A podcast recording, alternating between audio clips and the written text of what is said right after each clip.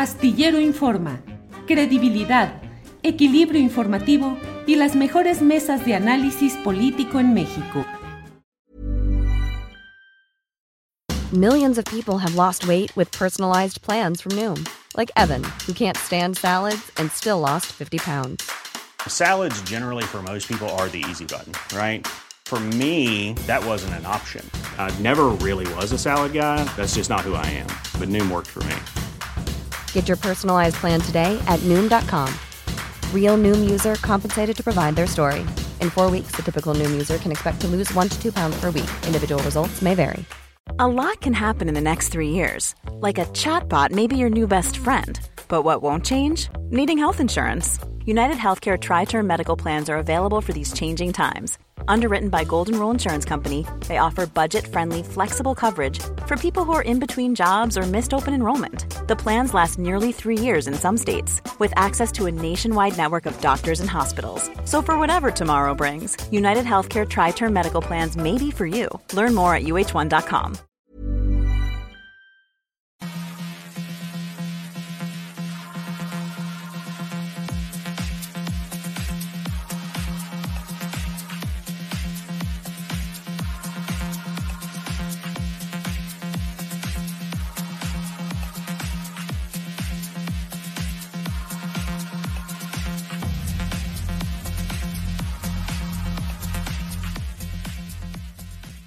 Buenas tardes, buenas tardes, lunes 27 de febrero de 2023. Gracias por acompañarnos en esta transmisión de Astillero Informa, en la cual le vamos a tener información, análisis, comentarios y sobre todo lo relacionado con la marcha, la manifestación, concentración, meeting en el Zócalo, en la Plaza de la Constitución de la Ciudad de México. Tendremos información, análisis, como siempre, en este lunes 27 de febrero, en el cual le doy la bienvenida a mi compañera Adriana Buentello. Adriana, Buenas tardes.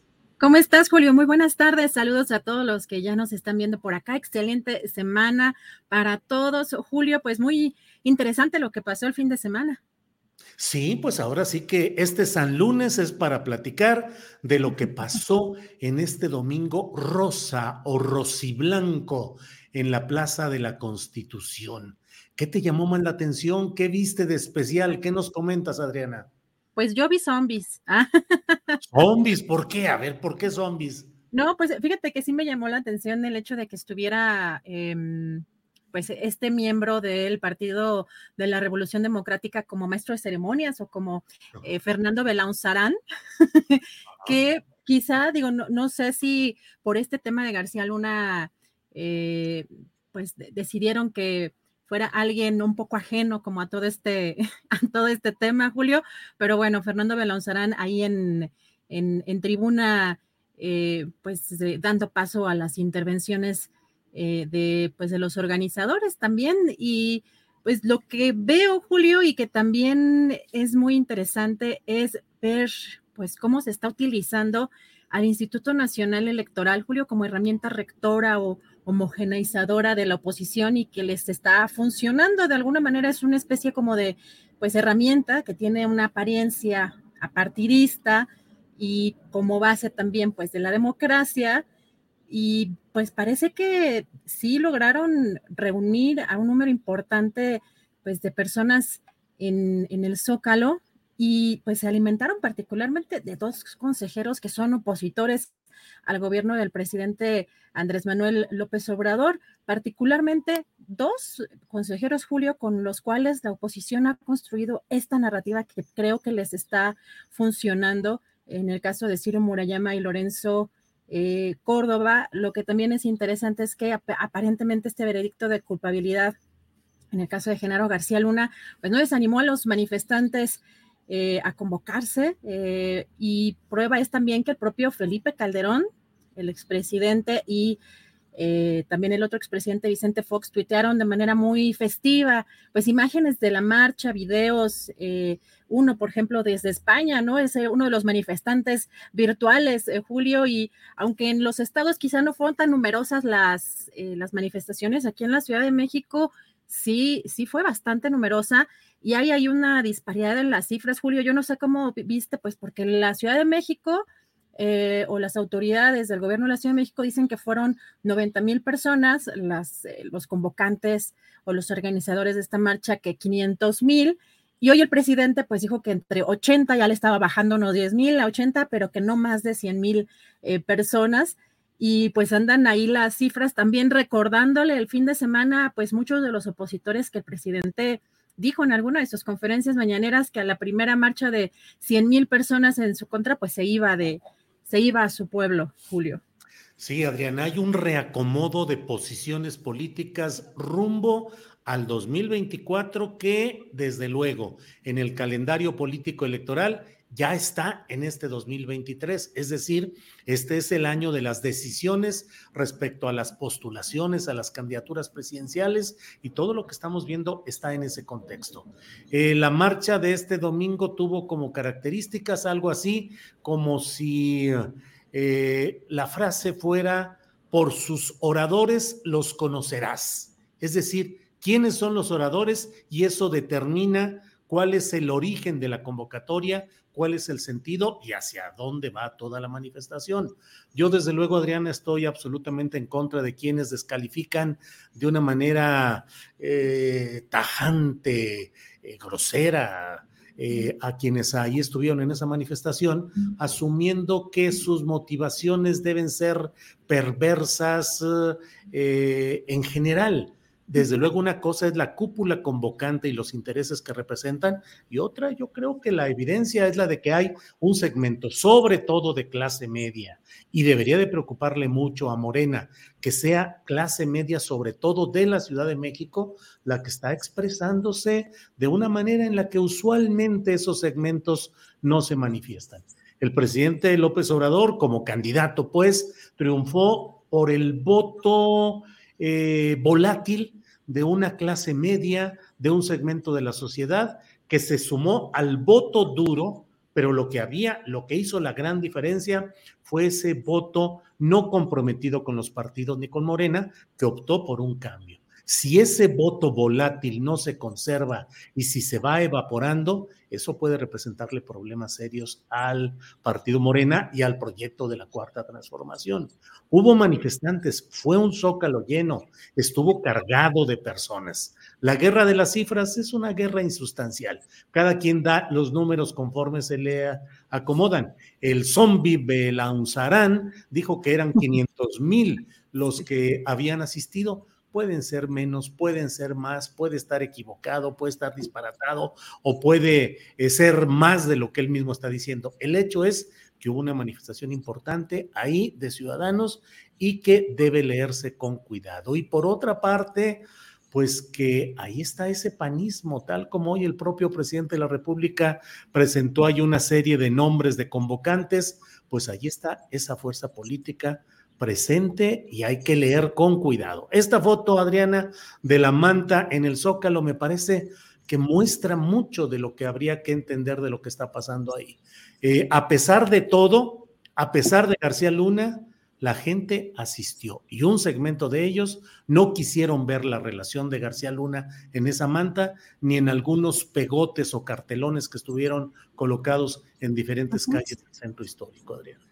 Así es, y sobre todo lo que dices me parece importante porque justamente en este maniqueísmo que es muy frecuente, sobre todo Julio en las redes sociales, pues eh, hay esta agresión eh, se da esta agresión contra manifestantes más allá de los propios políticos a los cuales se les debe cuestionar y por supuesto que tienen además un pasado en muchos casos muy cuestionable, pero parece que los ciudadanos que fueron realmente los ciudadanos de pie, pues los criticamos o se les critica como si fueran una extensión de, de estos mismos políticos eh, que estuvieron o ya tuvieron alguna posición eh, anteriormente en el gobierno y en muchas ocasiones con pues, algunos señalamientos importantes, como es en el caso, bueno, obviamente de los panistas que ahora pues buscan defender o deslindarse de alguna forma también de alguien como Genaro García Luna, eh, pero todavía hay muchas, por ejemplo, explicaciones que en esas épocas, tanto en el gobierno de Vicente Fox como en el gobierno de Calderón,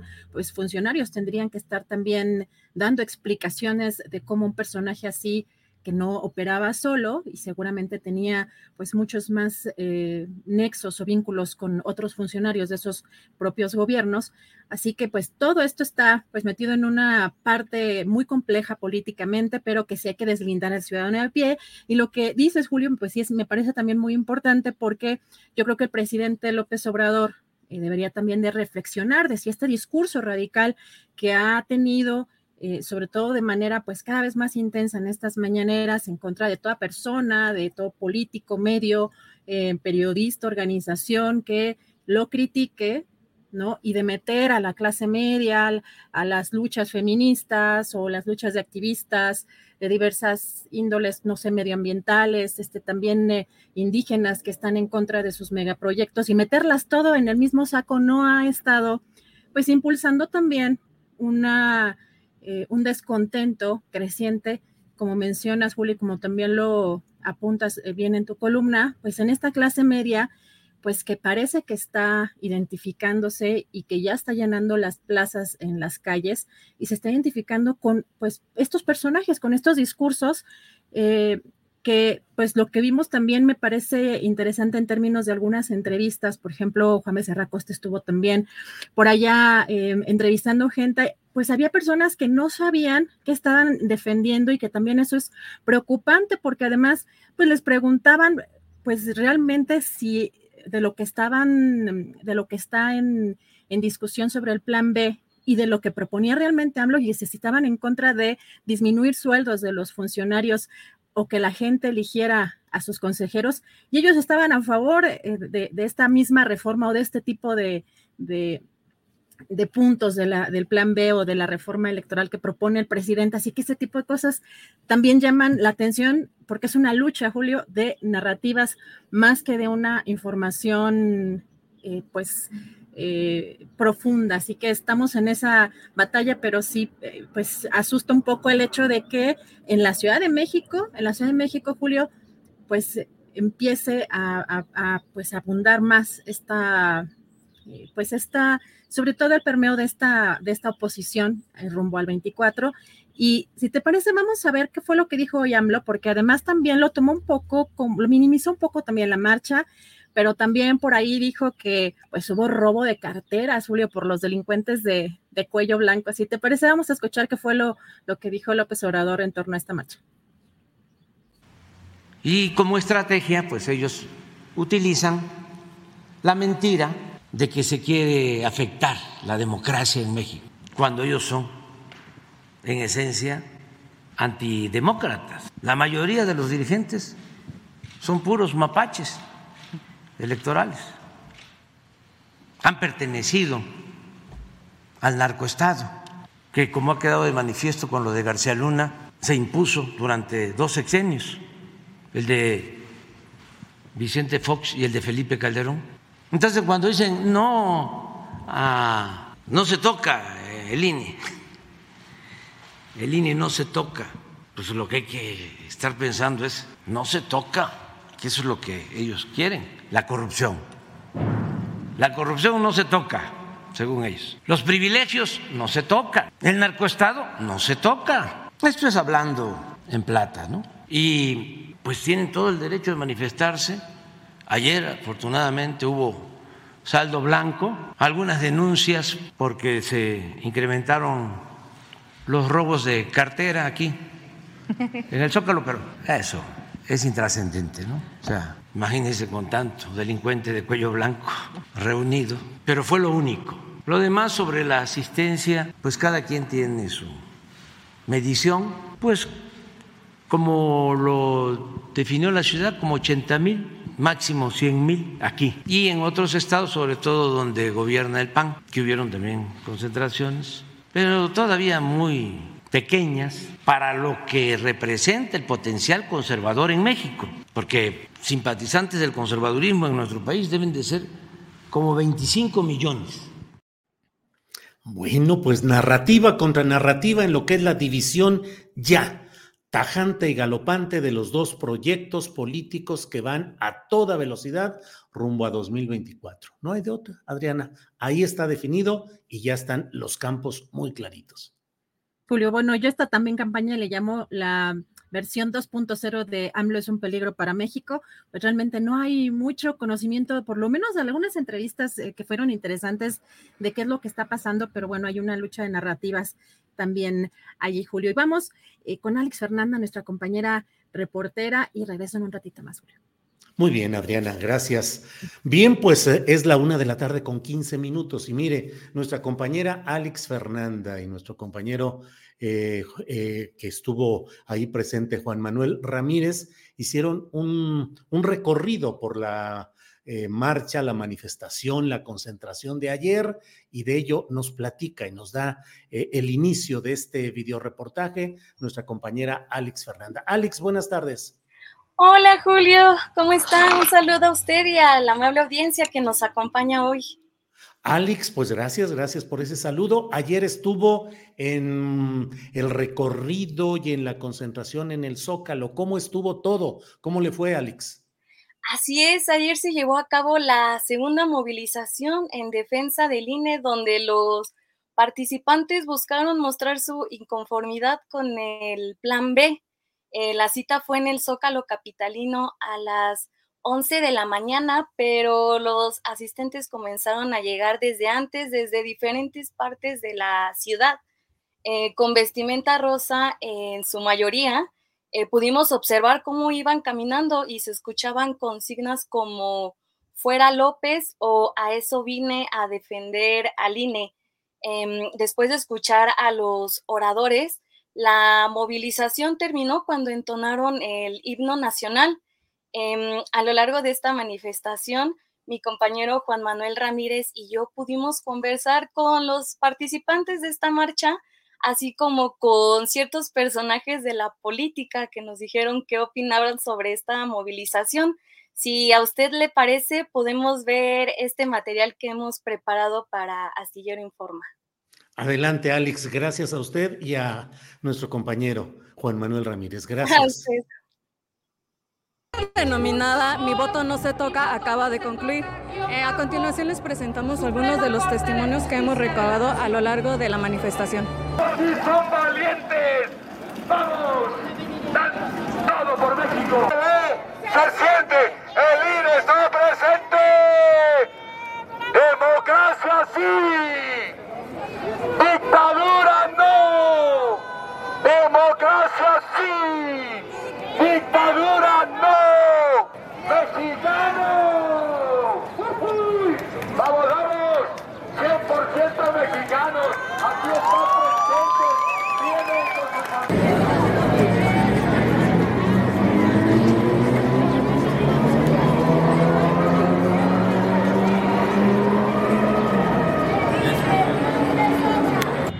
Tomando en cuenta a, nosotros los mexicanos, a todos los ciudadanos. Es más, nada más está haciendo lo que son sus caprichos. No, no sabría quién ahorita todavía elegir, pero sí definitivamente estamos en contra de todo lo que piensa el partido Morena. Esta persona que está en Palacio, que le quedó muy, muy, muy grande el título, ¿sí? Quiera desaparecer la institución que lo hizo llegar a donde se encuentra. Qué lástima que en su momento, tantos años que peleó para llegar al lugar donde se encuentra, ahora quiera desaparecer esas instituciones que gozan de autonomía. Ahorita dijo sigue el peje, ¿a qué se refiere? A que si hay nexos, si alguien tiene nexos probados y con fotos, es este señor con, el Chapo, con la familia del Chapo. Okay. Y si cayó García Luna, va a caer él. Si hay cambios que se hagan en la Cámara de Diputados, pero con consenso del propio INE. No de un capricho de un payaso que vive en Palacio, que no, México no es de él, México es de todos. Y el INE, así como está, ahorita funciona y funciona muy bien. Te estaba escuchando que mencionó que gracias al PRI tenemos democracia. ¿Por qué menciona esto? Porque durante 70 años hubo alternancia en el poder y había PRI, PAN y, y tenían todos derecho y tenían todos oportunidad de llegar al gobierno. Tan es así que por eso está López Obrador ahora. López Obrador estuvo 18 años chingue y chingue y chingue, quiero llegar a la presidencia. ¿Para qué? Para tener al pueblo como lo tiene ahorita, con tantas carencias. ¿Dónde están las medicinas para los niños de cáncer? ¿Dónde están todas las todos los lugares para, para las mamás o para las mujeres violentadas? ¿Dónde ha destruido están? todo lo bueno. Todo lo bueno lo ha destruido. ¿Cómo qué? Ah, pues para empezar, su primera, su primera pésima decisión fue el aeropuerto. Tenemos ahorita un pinche aeropuerto de risa que no nos da el beneficio que hubiéramos tenido con un aeropuerto internacional digno de nuestro país. Me motiva a marchar porque el inecto presidente que tenemos ya está para llorar, ya que saque la chingada. De plano es un rata corrupto. Ya es corrupto porque ahí están sus hermanos, Rosario Robles, Marcelo Ebrar, Claudia Sheinbaum, todos acaparando recursos. Esa es la forma en que este sujeto se maneja. Siempre el, el caca se ha manejado con la doble moral.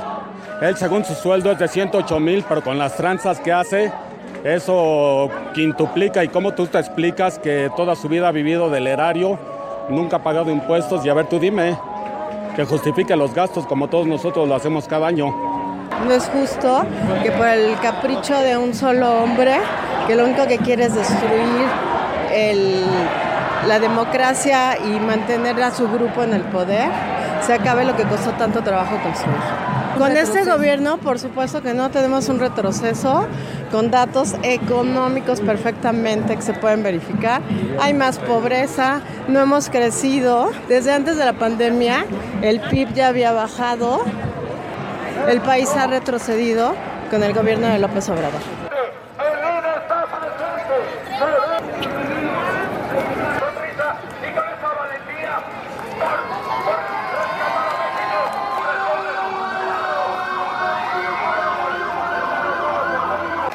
Detrás del poder, no, esconde tras las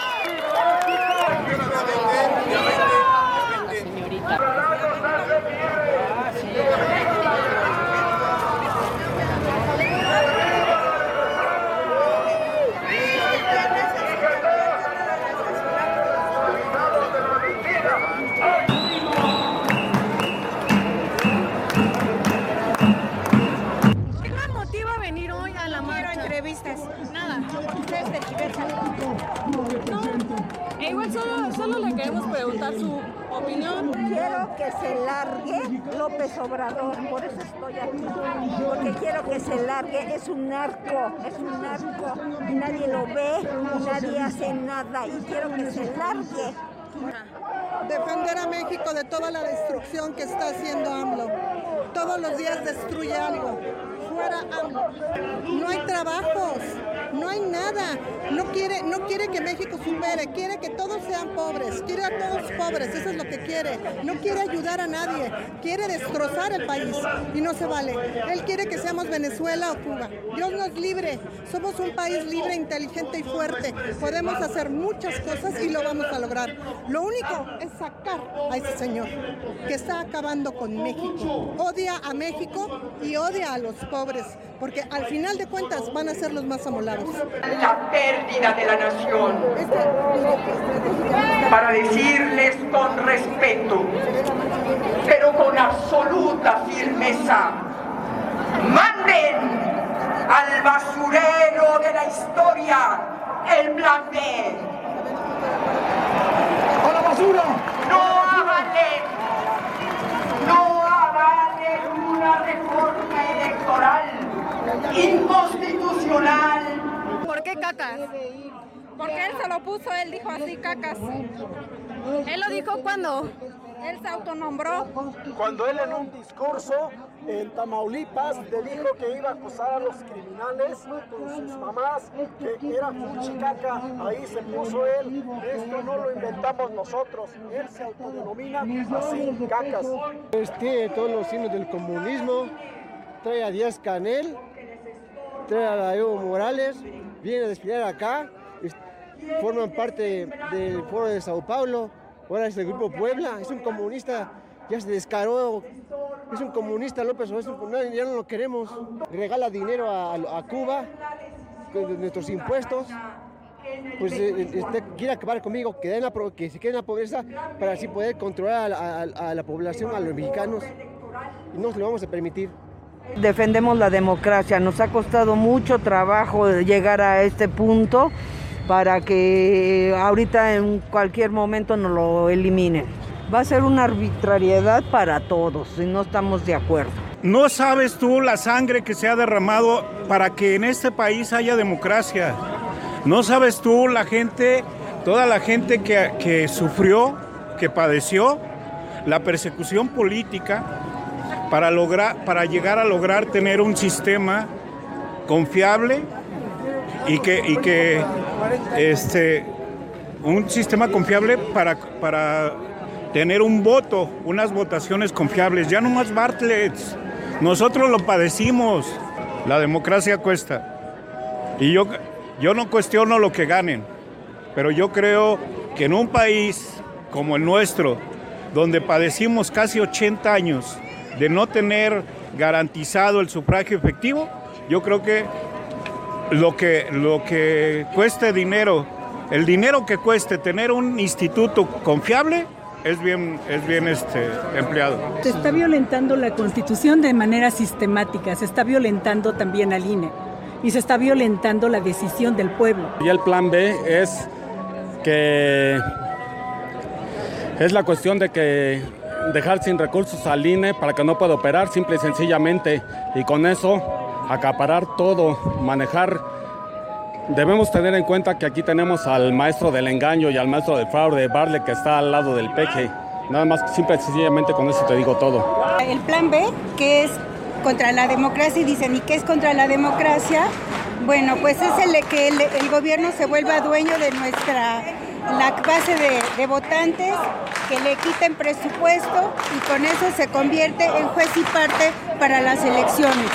Y eso es lo que pone en peligro la democracia. ¿Por qué trae el estandarte de la Virgen?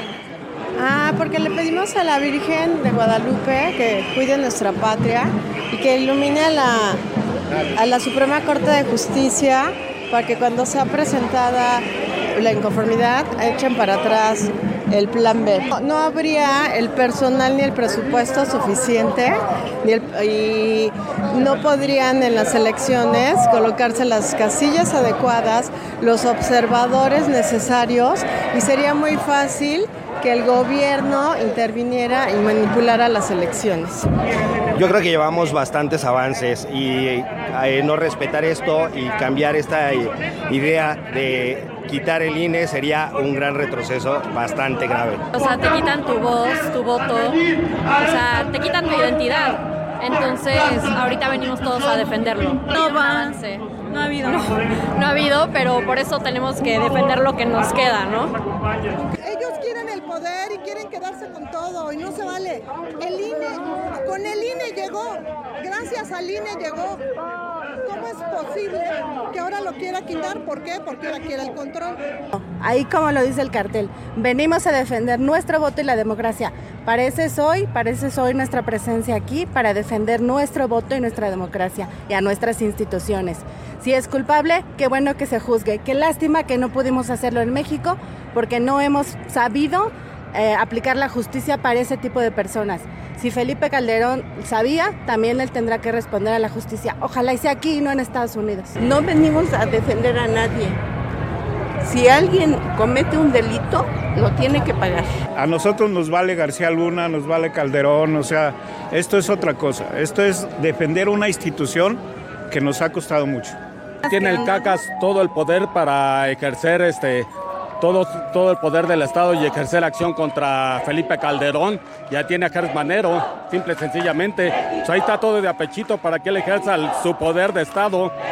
Y si Calderón tiene que pagar, pues que lo pague con cárcel también por traición a la patria. El, por lo de García Luna, estamos hablando de temas diferentes. Ahorita es defender nuestro voto para que podamos nosotros escoger quién nos gobierna. Eso de García Luna no estamos defendiendo a nadie y eso no viene ahorita al caso. Aquí nosotros nos manifestamos, insisto, para cuidar nuestra democracia. García Luna ni siquiera era del PAN, punto número uno. Y punto número dos, en este gobierno ah, el narco ha avanzado mucho más que con los gobiernos anteriores.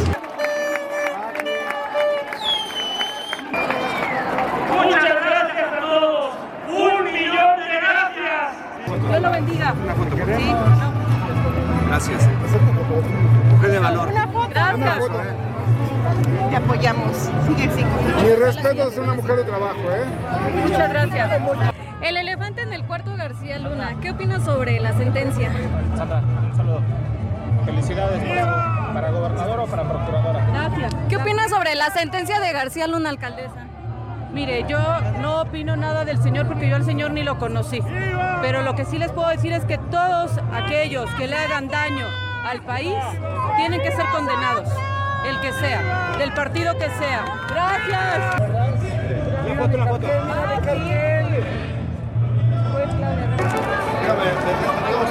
Este, este mitin no fue para un asunto proselitista, este mitin fue para apoyar la Constitución. Entonces, ahorita no es un asunto de partidos, este es un asunto de defender nuestro derecho a elegir nuestros gobernantes y representantes en elecciones confiables y creíbles. Eso es lo que estamos defendi- defendiendo porque eso es lo que viene en la Constitución. ¿Qué puntos no le gusta del plan B? Bueno, es una. bueno, que primero porque es un. destroza la constitución.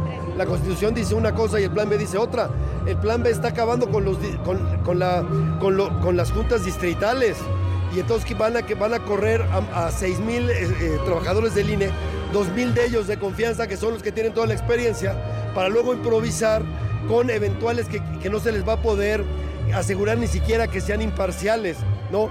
Con la democracia no se puede jugar. Lo hicieron con, sobre las rodillas y sin ni siquiera discusión legislativa, porque los diputados ni siquiera leyeron lo que votaban.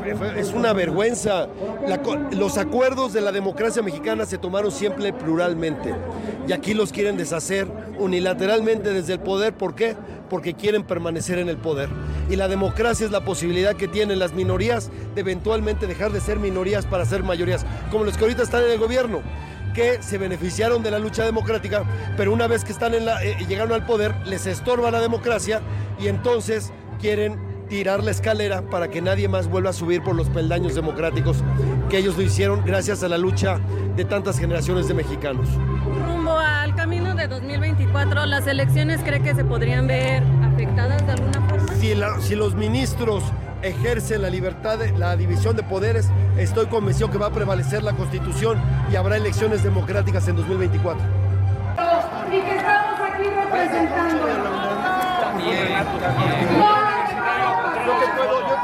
Estamos en el contexto de la sentencia a García Luna. ¿El PAN sigue siendo confiable para la alianza opositora? No, y el PAN es un partido político que tiene muchas décadas este, trabajando por la democracia en nuestro país y son temas distintos. Por supuesto que sí, el PAN es el partido de oposición más importante del país. Voy con mis amigos.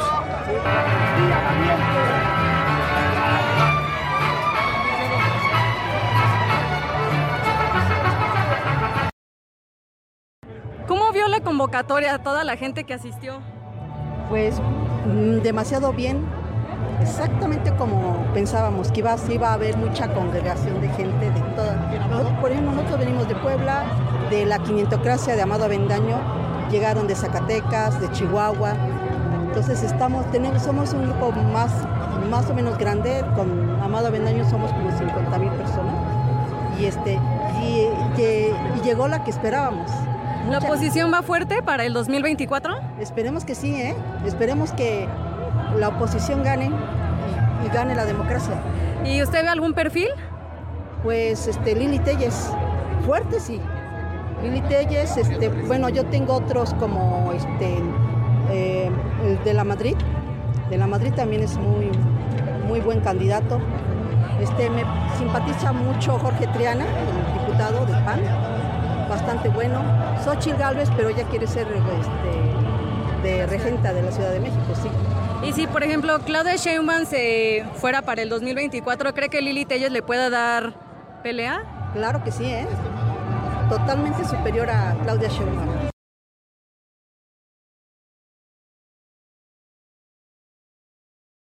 Fernanda, y gracias a nuestro compañero Juan Manuel Ramírez por esta cobertura eh, en el reporteo y en la edición. Muchas gracias a ambos.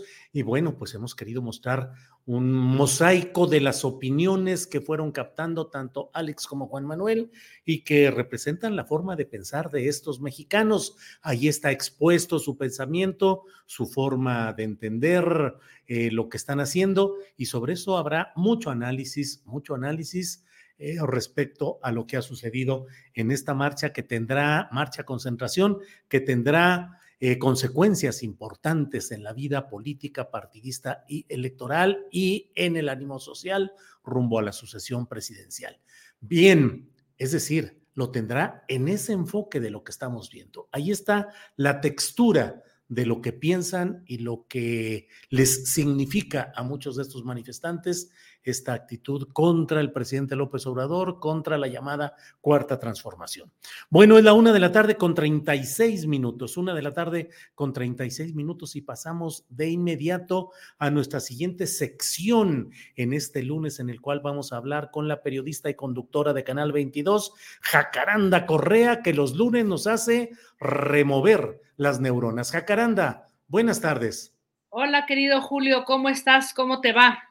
Todo bien, Jacaranda, aquí con estas marchas, manifestaciones, declaraciones. ¿De qué nos vas a hablar hoy, Jacaranda Correa? Mira, voy a abonar tantito algo a esto desde, desde otro lugar, porque mira, fíjate que ayer eh, caminaba yo, o sea, caminé la, la, marcha en sentido contrario, este, porque iba yo a al Palacio de, de, Minería, a la Feria del Libro, a presentar el libro del colega Alejandro Almazán, el de Jefas y Jefes, y bueno, iba yo caminando, no, o sea, fui con cierta calma, pero no eh, pude, como en otras ocasiones, eh, tomar testimonios o fotografías, porque pues iba yo caminando por ahí, ¿no? Entonces, eh, mientras eso hacía, yo eh, ahí preguntaba a la gente, oye, ya terminó la marcha, ¿qué pasó? Este, ¿Cuál fue el discurso? ¿Qué se dijo? Eh, ¿Por qué está usted aquí? Pero muy rápido, ¿no? Y digamos que así a, grandes eh, rasgos, porque después llegué a mi casa y en la noche a escuchar con, con, toda calma los discursos de quienes estuvieron ahí en el, en el templete, ¿no? Varias cosas me llaman la, atención, ¿no? La, primera, Julio, tiene que ver, y lo acabamos de ver en esta, eh, en esta cobertura que hizo Alex y el equipo de, Astillero, ¿no? en el que vemos muchísima eh, desinformación, Julio. Fue una marcha básicamente de enojo, ¿no? Contra, contra el presidente, gente enojada, es el reflejo de una sociedad polarizada, desinformada, ¿no? Movida por las pasiones, los enojos e incluso los odios desde luego, con toda la, honestidad y la claridad, no estoy descalificando a quienes hayan ido, pero por lo que, por lo que yo escuchaba y por lo que también este, fui conversando, pues bueno, me di cuenta de todo eso y sobre todo de ante esta falta de, de, desinformación y una marcha que está totalmente eh, construida ¿no? por, por el odio y el enojo hacia Andrés Manuel López Obrador concretamente, pues denota una falta de información y de claridad de estas reformas eh, secundarias a la ley electoral, es decir, el llamado Plan B, y cuyo contenido ha sido totalmente distorsionado por la oposición y que fue tomado por quienes asistieron a las marchas. Ojo, podemos discutir esas, esas leyes secundarias, tú ya lo has hecho. Creo que mm, eh, hay algunas cosas en las que yo podría tener algunas objeciones, ¿no? De lo que se compartió ahí. También podemos discutir la manera en cómo se aprobó, ¿no? Una suerte de fast track, un mayorito de la oposición. Sí, digamos que se puede este, discutir, pero me parece que ha sido distorsionado a, a un punto en el que a mí me llamó muchísimo la atención y me preocupó terriblemente el discurso de una de las oradoras de esta, de esta marcha, que fue la que, con la que se culminó, Beatriz Pajés, de quien tú ya hiciste un, un eh, profundo análisis ayer por la tarde-noche en una videocharla astillada. No voy a, abundar más este, respecto al papel que juega Beatriz Pajés en esta oposición, muy cercana al grupo de, de Madrazo, o sea, este, este viejo prismo, ¿no? Y a mí lo que me pareció terrible es que la gente que estaba ahí, obviamente movida por el odio y el enojo, escuchó un discurso hueco en donde yo dije, ¿dónde están las propuestas? ¿Dónde está este discurso interesante que realmente construya una idea de oposición que proponga un plan alterno de nación o de país, ¿no? A mí me pareció preocupante, y debo decirlo, y muy peligroso el discurso, sobre todo de, Beatriz Pajés, porque el del ministro, exministro o ministro en retiro, José Cosío, creo que fue un poco más moderado, eh, pero el de Beatriz Pajés no solamente fue incendiario, sino mentiroso, y creo que eh, ese peligro radica en que se está construyendo una narrativa peligrosa que está prácticamente adelantando un fraude para el 2024. Y no estoy diciendo algo que no haya... Eh, ella discurseado ayer en el Zócalo, aquí leo textualmente, ¿no? Ya huelen su derrota y preparan la estafa. Buscan desaparecer al árbitro para torcer la decisión ciudadana en el 24. El plan B de la reforma electoral es la crónica de un fraude anunciado. Si permitimos que nos roben el voto, después vamos a permitir que nos roben otros derechos y otras libertades.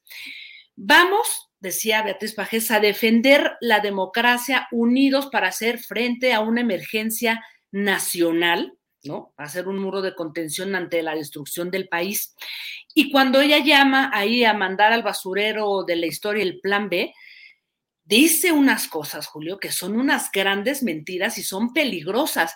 Abre las puertas, dice Beatriz Pajés en su discurso, porque abre las puertas al crimen organizado para imponer gobernadores y quién sabe si también al próximo presidente de la República. Se atropella derechos humanos de los indígenas, de las personas con discapacidad, de la diversidad sexual, de las mujeres, una reforma electoral misógina. O sea, Julio, ¿de qué estamos hablando? Realmente es, un, es una narrativa, o sea, en esta guerra de narrativas estamos escuchando el anuncio de un fraude en el 2024 eh, por parte de un autoritarismo encarnado en Andrés Manuel y creo que este discurso puede llevarnos a un callejón sin salida, una, una suerte de escenario bolsonarista a la mexicana que alimente el odio y las mentiras, Julio, porque si llegamos con ese fantasma de que Morena va a cometer un fraude, eh, pues le estamos jalando a la cola al tigre y eso no conviene a nadie. O sea, veamos lo que pasó en Estados Unidos, veamos lo que pasó en, en Brasil con Bolsonaro y que en ambos países llevaron a las tomas de los congresos de una, de, una manera muy peligrosa. Y, creo que este tipo de discursos, lejos de sumar y demostrar a una oposición que desde luego hace falta, porque eso es la democracia, nadie está diciendo aquí que perpetuemos el modelo de, de partido único, de que no haya contrapesos, al contrario, ¿no? Bienvenida una oposición, pero una oposición con proyectos inteligentes y que no alimente ni el odio ni las mentiras, Julio. Y mira, quiero terminar diciendo que no estoy descalificando de ninguna manera a las decenas de personas, cientos de personas que, pues que llegaron, ¿no? Ahí a, a manifestarse con toda claridad y decir, yo no estoy de acuerdo contra las políticas de López Obrador. Claro, algunos veíamos como en esta, en esta cobertura que hizo Alex, insultan, o sea, es, es, es el, uso del lenguaje a la Lili Telles y a la Javier Lozano groseros y que el cacas y pura, pura, pura eh, falta de, inteligencia, ¿no? Entonces, eh, Julio, creo que sí necesitamos una, una, una oposición pero no esta, ¿no?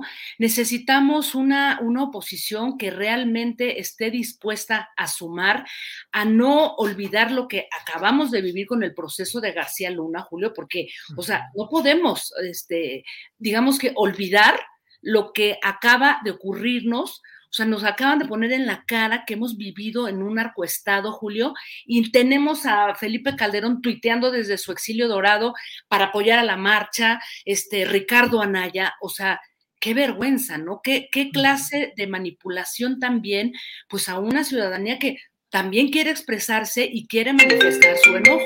Entonces, me parece, Sí, no hay problema. Así sucede. No te preocupes. No te... Está llegando la llamada. Sí, sí, sí. Con calma, con calma. Yo mientras aquí comento parte de lo que estás uh, adelante. Jacaranda.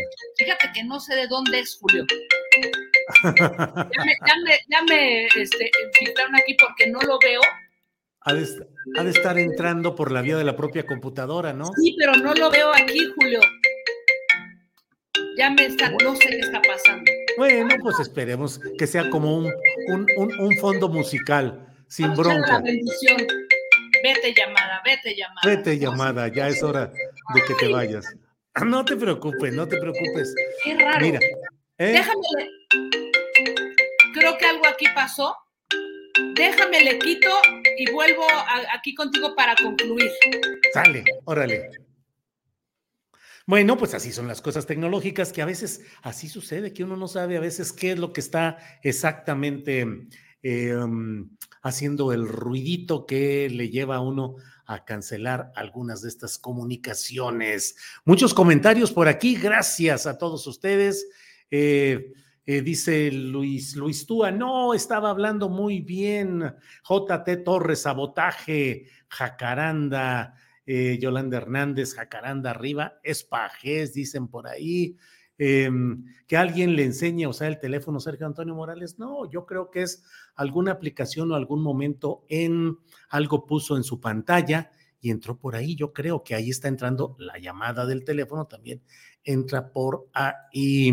Intervinieron su cel, don Julio, dice José Ignacio Barrueta.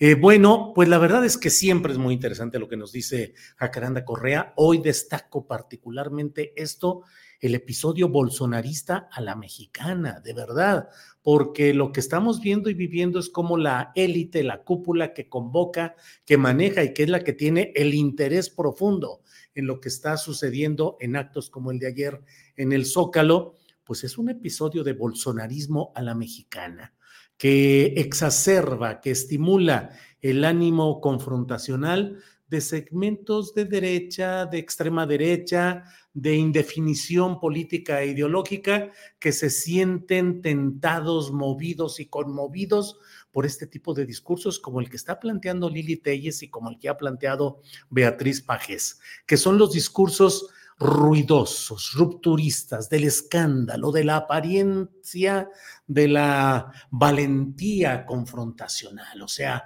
eh, la vehemencia de quienes están contra la dictadura, el autoritarismo, y eso pega en ciertos eh, segmentos en los cuales no hay la información suficiente o bien no hay eh, una eh, condición de discernimiento distinta a lo que está, eh, eh, a, lo que se está planteando y lo que está sucediendo en el país.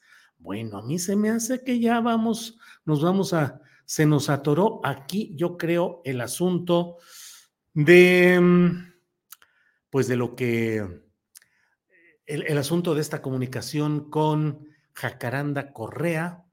Eh, déjeme ver cómo organizamos esto.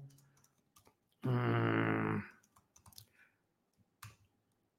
Este, bueno, como le digo, ahí estamos con, con muchos comentarios. Ahí está ya, Jacaranda, ahí está. A ver, vamos a ver si ya. trabada con esa llamada la, la computadora, qué horror. Pues sí, así sucede. A mí me Se, ha pasado se también. metieron las malas vibras digitales. Sí. Jacaranda, pues ya estamos al final de la intervención. Eh, ¿Qué nos dices ya en esta parte? Pues nada, es, digamos que esas son mis, mis reflexiones, este querido Julio. Solamente quería yo enfatizar, pues, en la, la necesidad, la urgencia de una, pues, de una verdadera oposición, de una oposición de verdad responsable que no alimente estos fantasmas de un fraude, porque creo que, como decía hace un instante, le estamos jalando la cola al tigre. Así es que, eh, repito, creo que son importantes, no podemos descalificar la gente que estuvo ahí, tú ya lo dijiste, pero por favor, ¿no? O sea, seamos responsables y no alimentemos desde esa oposición calderonista, Ricardo Anayista, este, e- este tipo de discursos, Julio, ¿no? Un poco más de seriedad y un poco más de altura política. Si están cuestionando ciertas cosas, pues demuestren que hay otras posibilidades, pero yo, la verdad, Julio, nomás no le veo por ahí una, una salida, voces nuevas, ¿no? O sea, en fin, esas son algunas de las reflexiones que quería compartir hoy esta, esta tarde aquí con, contigo y pues con la gente que nos escucha, Julio. ¿Cómo ves?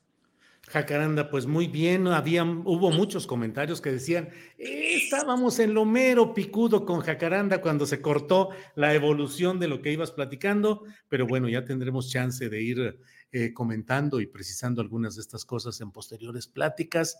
Y bueno, pues por esta ocasión, Jacaranda, reserva de lo que desees agregar, pues agradecerte esta posibilidad de platicar en este lunes 27. No, pues al contrario, Julio, muchas gracias y solamente insistir en esta trampa que, que, me parecía también peligrosa decir que se le está abriendo la puerta al narco con esa, ese plan B.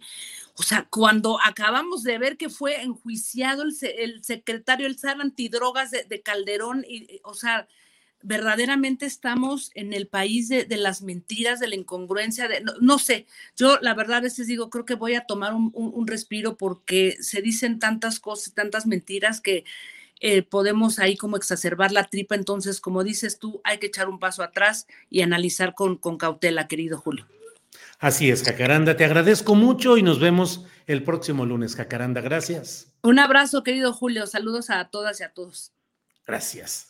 Bueno, es la una de la tarde con 51 minutos y es un tiempo ideal, exacto, para que entremos con nuestra siguiente entrevista eh, con la periodista de proceso y directora de la revista Fortuna, Claudia Villegas, con quien hablamos los lunes sobre economía con visión social. Claudia, buenas tardes. Muy buenas tardes, Julio. Un saludo a todos y a todas. Feliz inicio de semana. Gracias, Claudia.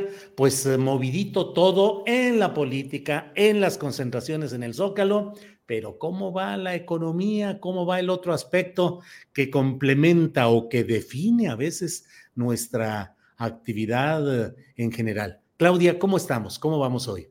Muchas gracias, Julio. Pues a mí me da mucho gusto que el fin de semana pudimos salir, quienes así lo decidieron, a manifestarse en un país en donde nos queda tiempo y la economía nos da la oportunidad de preocuparnos por temas vinculados con la democracia y que en este momento, Julio, pues la inflación en este país sí es un lastre para muchas familias, y Julio no se puede negar, pero el momento en que está la economía con las inversiones por el nearshoring, por este espacio que ha dejado la supuesta recesión que no llegó en Estados Unidos, la ley de chips por inversiones millonarias, multimillonarias, Julio, para tratar de salir de Taiwán, a México le está representando un momento económico muy interesante. Si bien es cierto que aumenta pues esta medida que tiene que ver con el déficit en cuenta corriente aumenta, hay presiones, también hay presiones por la banca, Julio, y tenemos eh, supuestas presiones inflacionarias adicionales que, bueno, este, esta nota que se dio a conocer entre jueves y viernes, Julio, respecto a una, un diferendo o una manifestación de uno de los subgobernadores del Banco de México respecto a que no se debe soltar las amarras porque la inflación aún no cede y que la tasa de interés podría llegar a 11.50 como tasa terminal, nos hace pensar, Julio, que aún tenemos camino que andar respecto a la inflación y que tenemos que seguir cuidando nuestros ahorros, nuestras inversiones, tenemos que seguir cuidando nuestro empleo porque la inflación en México todavía tiene presiones y por el otro lado tenemos pues el síndrome que yo le llamo del éxito económico. Imagínate que mientras Alemania está a punto de caer en una recesión, mientras en Europa comienzan a preocuparse porque Estados Unidos puede perder algunos de sus mercados para gas natural, para diésel, pues aquí en México estamos pensando en que no le vamos a permitir a Tesla que se instale en Nuevo León, Julio. Entonces es un síndrome del éxito que tenemos que ir manejando con estas amenazas que todavía tenemos, que es la inflación, Julio. Claudia, y en este terreno de lo de Tesla, ¿cómo has visto pues todo lo que se ha hablado, la postura del presidente de la República, las expectativas en Nuevo León, la idea de que se coloque en el sur, hasta el estado de Hidalgo asomó en esta puja?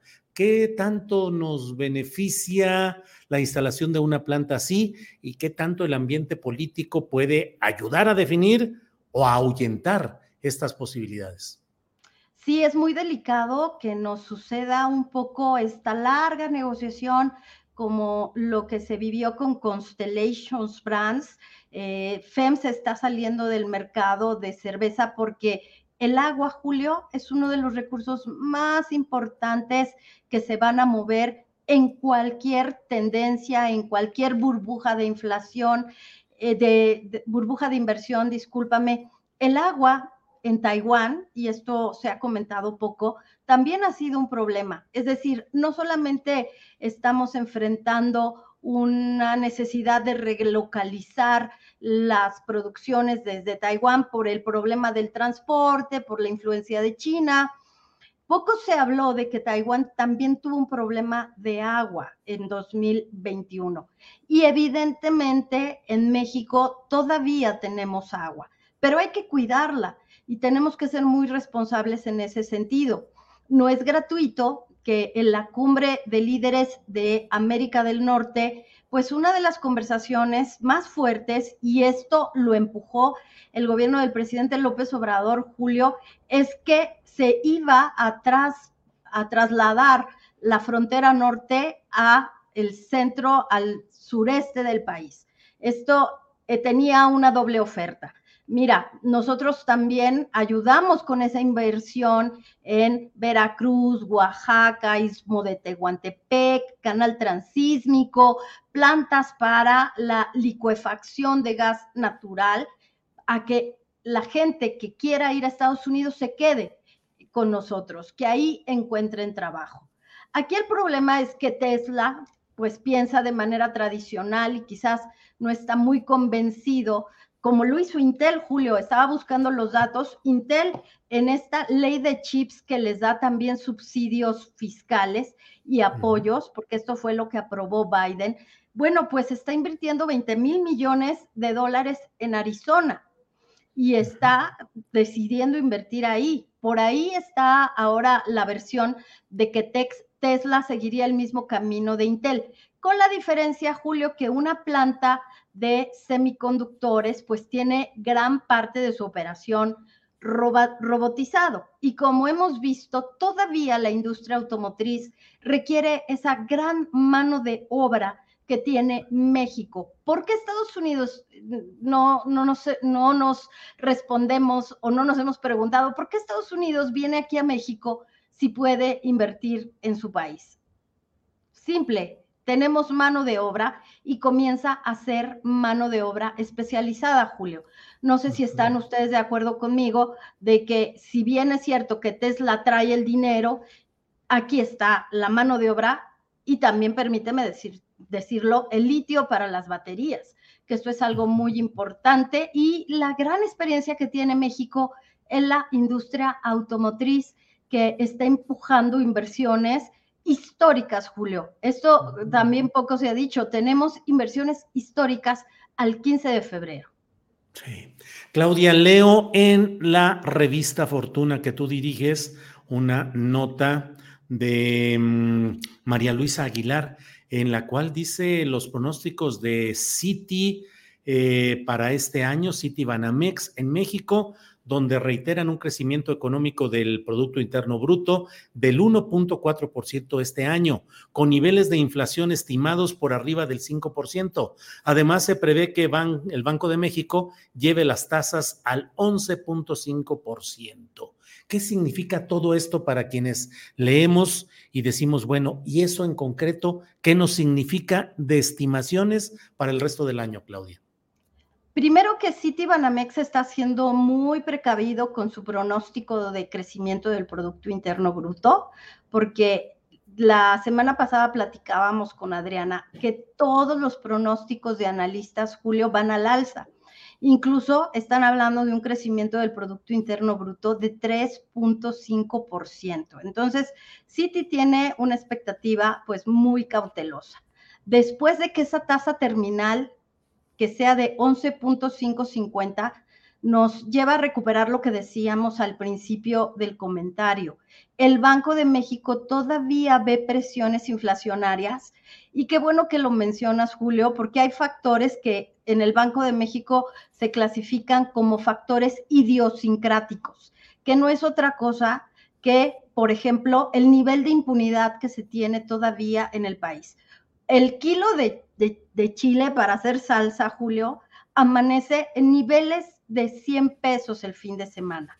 Cuando el limón también eh, tiene precios muy altos o el aguacate, no solamente es por cuestiones climáticas, sino también porque hay problemas de crimen organizado, de impunidad. Lo mismo está sucediendo con muchas cadenas que en este país no deberían estar subiendo este tema de la inflación que está afectando los productos eh, alimenticios, Julio. Creo que lo más grave que nos está pasando en la economía es que este nivel de impunidad todavía sigue muy presente y si le sumas lo que se decía el fin de, bueno, el jueves y viernes desde Banco de México, que la inflación es interna, aderezada por factores externos, pero básicamente es interna, Julio. Entonces, la inflación todavía a pesar de que en marzo se esperaba de que ya fuera a la baja, con inflaciones, como bien dices, de 5%, que lo normal es que tuviéramos inflaciones del 3%, y que también tiene el otro componente, que es la presión de los salarios. Y otra vez vuelvo al síndrome del éxito de la economía, Julio, porque al principio del año las empresas tuvieron que regularizar a muchos trabajadores, incrementaron sus costos laborales y ahora, si estamos observando que pudiera haber más inversión, van a tener que retener a personal pues altamente calificado con más salarios. Además, Julio, las mujeres están regresando, con 1.4 millones de mujeres regresan a la economía.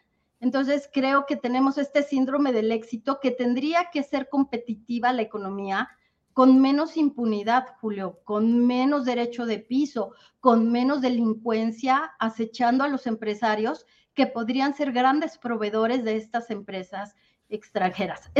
esperemos, Julio, que sea Tesla, ¿verdad? Pues sí, Claudia, me doy de coscorrones, pero no puedo dejar de preguntarte exactamente eh, cómo entender este síndrome del triunfo, este síndrome del éxito. ¿Qué queremos decir exactamente con eso? Porque mira, mientras Alemania, como no tiene gas natural, está a punto de eh, caer en una recesión, mientras Perú tiene estos problemas de legitimidad en su gobierno o de sus decisiones políticas, mientras Argentina tiene problemas de déficit en cuenta corriente por el alto nivel de pasivos que tiene, y tienen recursos naturales, caso de Perú, por ejemplo, ¿Por qué en México sí viene a invertir el empresario extranjero? Pues porque México tiene, y quizás no estén de acuerdo conmigo, pero tienen una, México tiene instituciones democráticas. México tiene todavía este nivel de deuda baja, tenemos buenos, buenos indicadores. ¿Y por qué digo que es un síndrome de, del éxito y que tenemos que seguir eh, pues trabajando en ello? Porque Tesla viene, quiere nuestra agua, quiere nuestra ubicación, quiere nuestra mano de obra, pero tenemos que aprender a mitigar las inversiones, Julio. No solamente es invertir por invertir, porque este país necesita resguardar sus recursos y eso se da con soberanía. Y lo, lo, mismo digo con el asunto de que tenemos que regularizar trabajadores, Julio, y que si quieres como empresa, quieres conservar a los más calificados, de alguna manera tienes que aumentar sueldos porque los empresarios lo que han estado haciendo es castigar a la clase media para regularizar a los que menos ganan, porque es ahí en donde está la demanda laboral o, la demanda de las regulaciones, Julio. Entonces, creo que la, la economía mexicana tiene muchas inversiones, pero necesita poner la casa en orden también.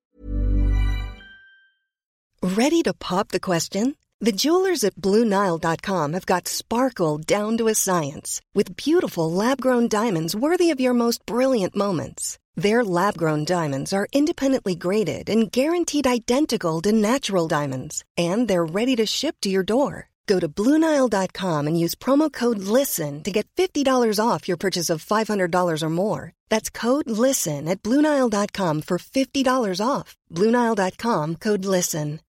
Millions of people have lost weight with personalized plans from Noom, like Evan, who can't stand salads and still lost 50 pounds. Salads, generally, for most people, are the easy button, right? For me, that wasn't an option. I never really was a salad guy. That's just not who I am. But Noom worked for me. Get your personalized plan today at Noom.com. Real Noom user compensated to provide their story. In four weeks, the typical Noom user can expect to lose one to two pounds per week. Individual results may vary. Vaya, Claudia, pues qué interesante todo esto. Eh, pues como siempre, agradecidos de esta posibilidad de platicar los lunes sobre economía con visión social, a reserva de lo que desees agregar, por favor, Claudia. Muchas gracias, Julio. Están muy pendientes de lo que está haciendo el Banco de México. El Banco de México puede ser criticado que no está controlando la inflación, pero hay indicadores como el de la base monetaria, Julio, de que ya está percibiéndose una reducción del efectivo en la economía. Entonces, vamos a hacer una nota en revista Fortuna, pero te lo adelantamos. Entonces, creo que comienza a funcionar este asunto del control de la inflación. Mucha presión, pero el Banco de México está haciendo su trabajo, Julio. Bien, pues Claudia, estaremos atentos y nos vemos el próximo lunes. Gracias. Muchas gracias, Julio. Un abrazo grande a todos y a todas. Igual, hasta pronto. Ha sido Claudia Villegas en esta sección de economía con sentido social, con compromiso social, con visión social. Es las, son las dos de la tarde con cinco minutos y mire, ha sucedido algo sobre lo cual es necesario poner la vista en lo que ha sucedido en Nuevo Laredo, una acción en la cual eh, Seis jóvenes fueron agredidos a punta de bala, cinco murieron, otro está en un estado grave. Hay mucha información, hay muchos videos, no los podemos poner por derechos de autor, que luego nos generan problemas en YouTube y en Facebook, pero pues ha sucedido esto, hay denuncias ciudadanas, es un hecho muy preocupante y para hablar sobre el tema está con nosotros precisamente Raimundo Ramos, que es el presidente del Comité de Derechos Humanos de Nuevo Laredo. Raimundo, buenas tardes. Don Julio, buenas tardes, buenas tardes a su auditorio, a sus órdenes.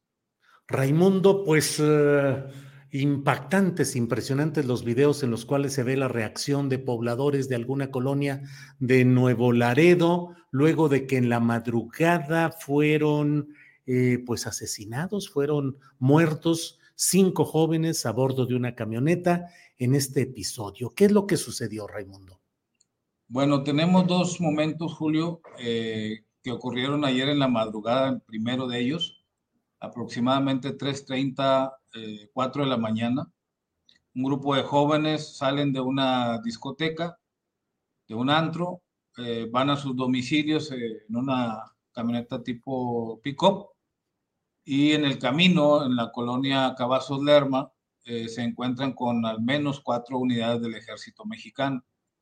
La versión de los vecinos del sector, testigos de los hechos, es que eh, los militares disparan hacia la cabina por la parte de enfrente y otro grupo por la parte de atrás y matan a cinco ocupantes de esa camioneta uno más, un sexto, eh, sobrevive con tres disparos en su cuerpo, eh, que está muy grave ahorita en un hospital privado aquí en Nuevo Laredo.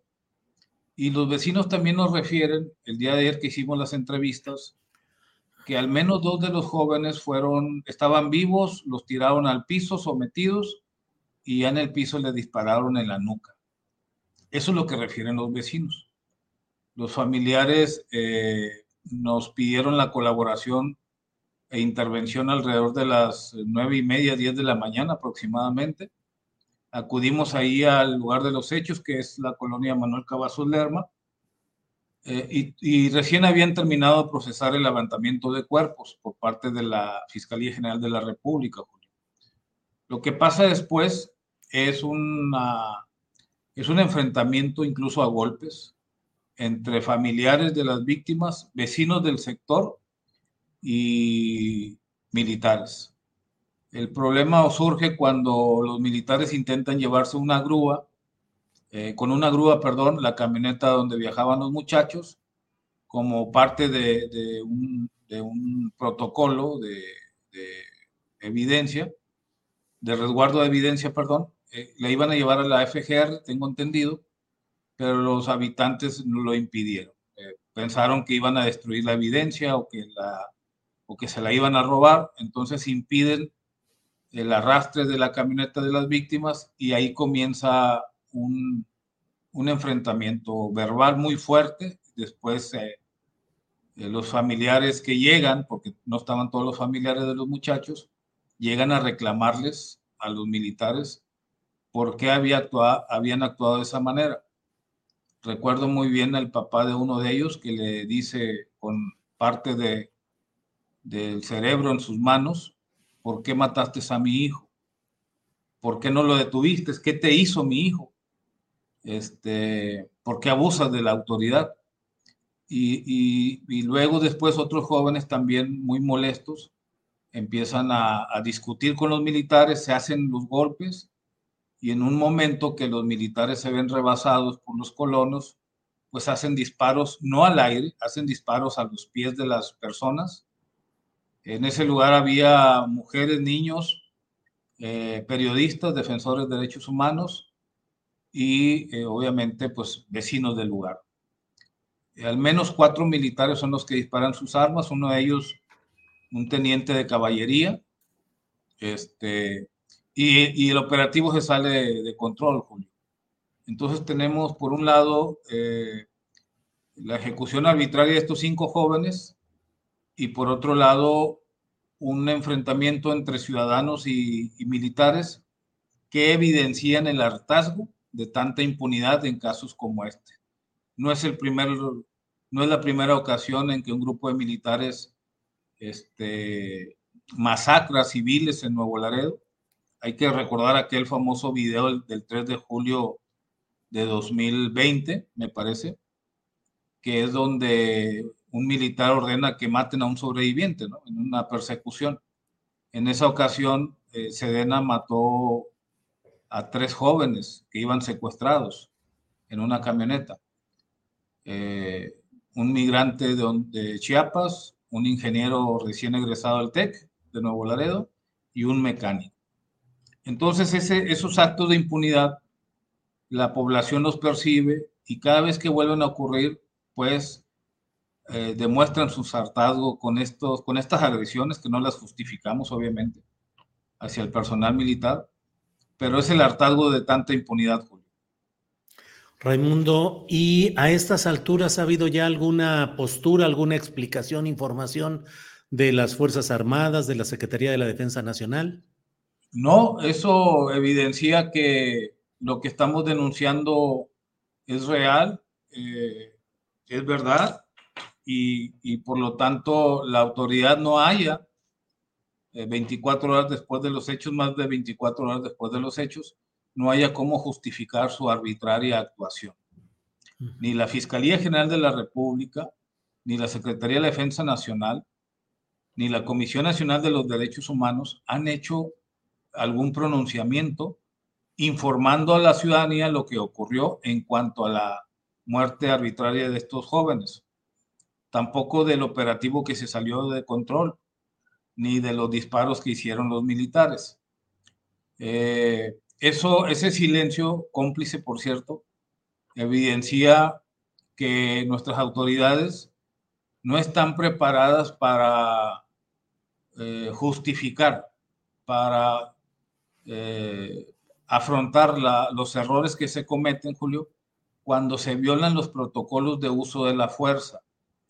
Esos protocolos que, los militares y la Guardia Nacional constantemente violan, es lo que ocasiona que haya personas fallecidas, y muchas de estas personas sean niños, niñas, como el caso de Heidi Mariana, que fue muerta por disparos de militares el 31 de agosto, aquí mismo en Nuevo Laredo, 31 de agosto del, del 2020, del 2022, y que por cierto el presidente López Obrador en una mañanera pues se comprometió a esclarecer los hechos, a ordenar una investigación. pues hasta la fecha ni investigación, ni militares detenidos, ni carpeta de investigación judicializada. Raimundo, em, eh, yo no soy de esa opinión, pero lo que importa aquí no es mi opinión exactamente, pero hay quienes dicen, eh, han puesto inclusive fotografías en las redes sociales donde muestran a cuando menos uno de los jóvenes asesinados eh, con imágenes de participación con grupos del crimen organizado. Yo soy de la idea de que la autoridad, en dado caso, tiene que detener, consignar y castigar judicialmente, no exterminar físicamente en una ejecución sumaria. Pero eh, hay también en las redes sociales quienes dicen, pues es que ustedes no viven aquí en Nuevo Laredo, donde hay una serie de personas que andan todo el tiempo en las camionetas, para arriba y para abajo, con estos grupos del crimen organizado. ¿Qué responder a esto, Raimundo? Bueno, primero, eh, yo tampoco conozco a las personas fallecidas, eh, no sé a qué se dedican. he conocido a sus familiares a raíz de la queja que presentaron ayer con nosotros. Segundo, que regularmente este tipo de campañas de prestigio, de criminalización, ocurren justamente cuando no hay, eh, cuando no tienen elementos de cómo defenderse, cómo justificar esas muertes arbitrarias. Eh, sería interesante que ese tipo de información, por ejemplo, lo diera a conocer la Fiscalía General de la República antes de que haya un enfrentamiento o una ejecución arbitraria y no después. Eh, sería interesante que esa información que están eh, transmitiendo ahora en redes sociales y en algunos sitios de Internet tuvieran una fuente, ¿verdad? Que fuera la Fiscalía General de la República, la Secretaría de la Defensa, el propio gobierno de México, quienes dieran a conocer esa información y no a través de cuentas falsas de Facebook o de Twitter o de portales de noticias incluso. Porque entonces lo que hacemos es de un crimen de esta gravedad o de cualquier otro que ocurra, hacemos un circo, no un acto de justicia ni un acto de investigación. Por otro lado, eh, si los si los militares, la Secretaría de Defensa Nacional, tiene, como seguramente lo hay, videos de una agresión a su personal, pues que los, que los dé a conocer. No lo van a hacer porque obviamente no tienen manera de justificar que hayan matado cinco jóvenes que no estaban armados, que no agredieron y que no pusieron en vida la, perdón, no pusieron en riesgo la vida del personal militar. Eh, eh, sí entendemos este tipo de campañas de desprestigio, obviamente, y entendemos que, puede haber personas relacionadas con el crimen organizado, pero eso debe ser motivo de una investigación en vida, no posterior a, una muerte violenta. Bien, Raimundo. Eh, ¿Qué esperar? ¿Que habrá alguna protesta pública, el seguimiento judicial, jurídico? ¿Qué sigue, Raimundo? Estamos en un país de impunidad, don Julio. Eh, las familias lo que están haciendo ahora en la Fiscalía General de la República, esta mañana presentando eh, las querellas formales en contra del personal militar para que se haga una investigación. Están solicitando la devolución de los cuerpos para proceder a sus funerales y seguramente en los próximos días ya depende de ellos qué decidan hacer eh, para para que la autoridad les dé la cara y les dé una respuesta de, qué ocurrió esa madrugada del domingo en la colonia Manuel Cavazos Lerma. Eh, insistimos, eh, mientras el gobierno federal, la Secretaría de Defensa y la Fiscalía General de la República no actúen conforme a la ley, estos actos de impunidad van a seguir ocurriendo, eh, van a seguir lastimando víctimas inocentes y van a seguir difundiendo el país de bárbaros que somos en la actualidad, que, que, nada ha cambiado en realidad con este gobierno en comparación al de, Enrique Peña Nieto, de Felipe Calderón. Los escenarios de violencia están en las calles. Y, y eso es lo más lamentable, Julio, que, que en lugar de, de, transitar hacia un camino de paz, de justicia, de, de confianza entre autoridades y ciudadanos, estemos transitando hacia una confrontación donde la violencia esté en las calles y donde obviamente quien, quien brilla por su ausencia pues es la justicia.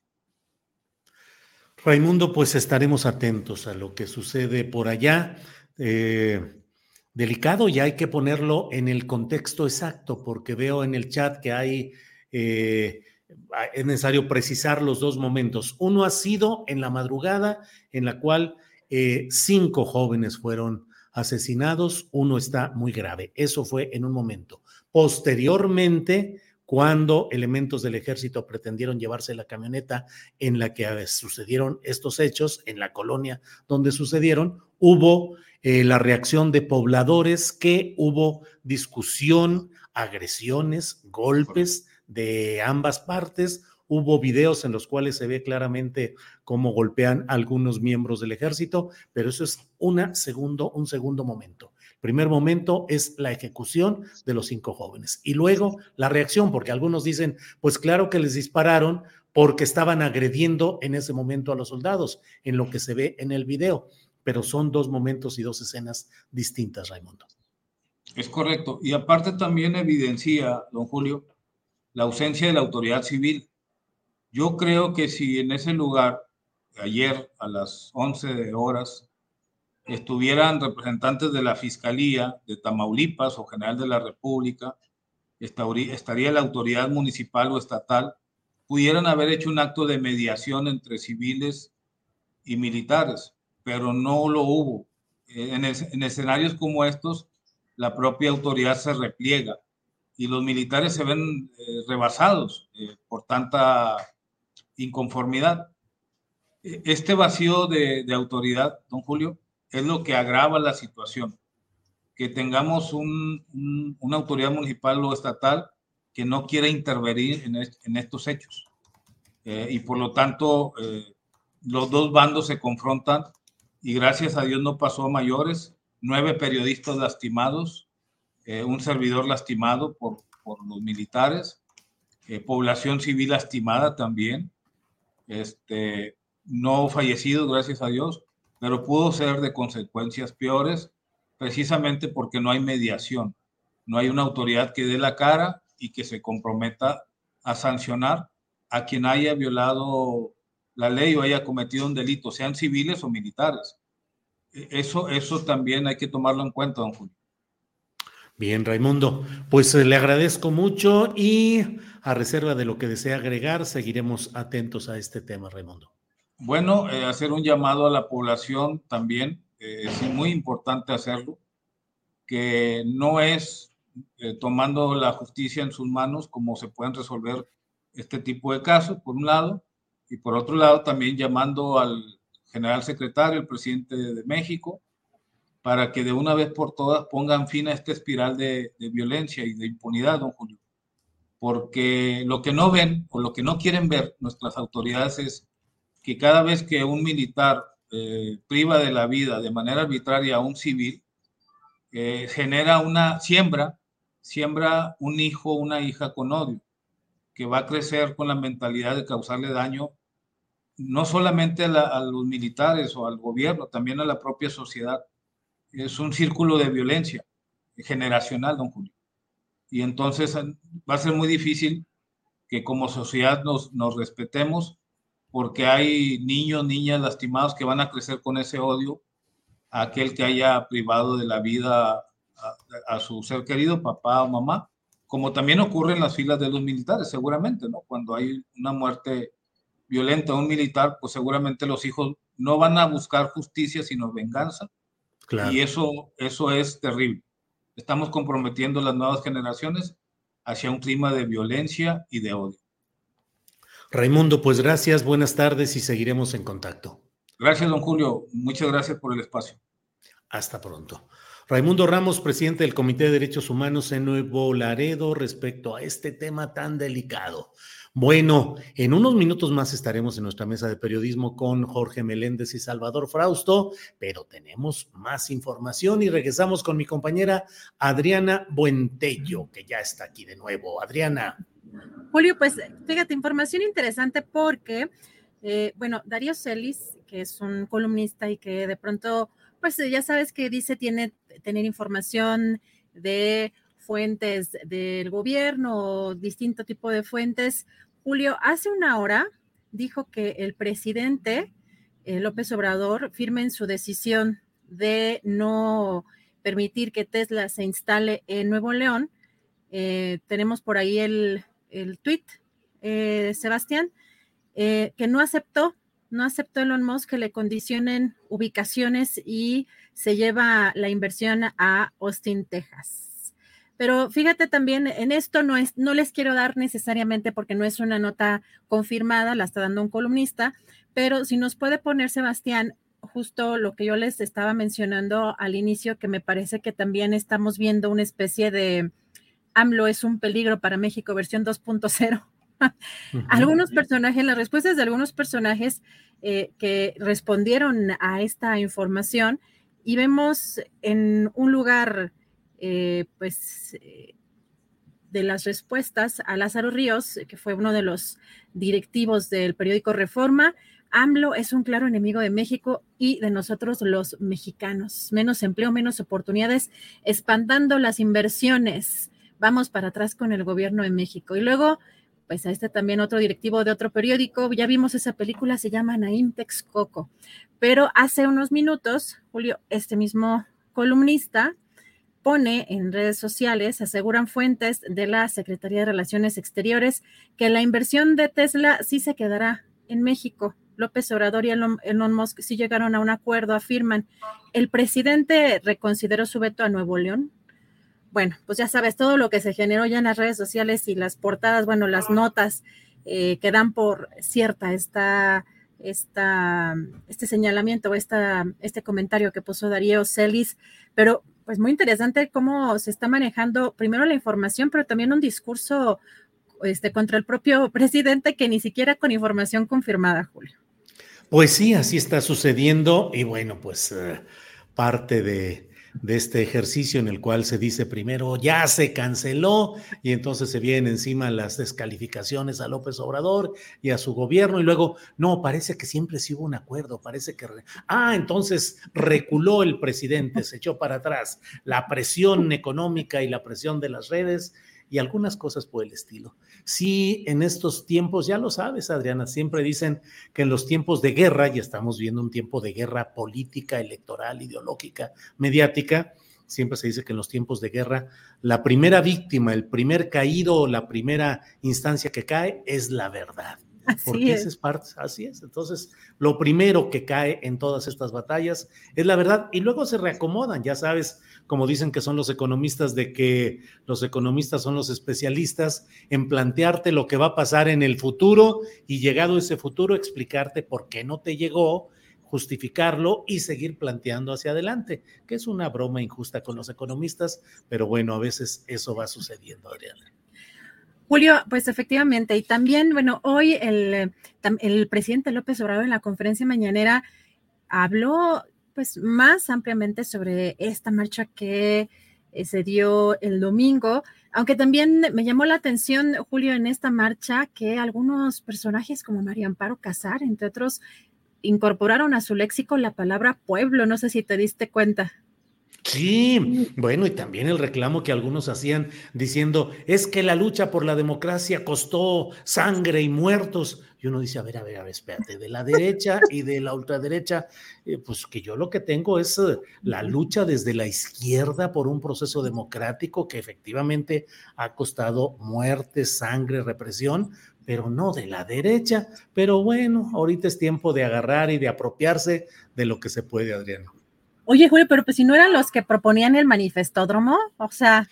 Claro, no martes y además. Apropiándose de luchas y, de la sangre del pueblo y pues poniéndose, colgándose medallas y eran los que proponían un manifestódromo, Julio.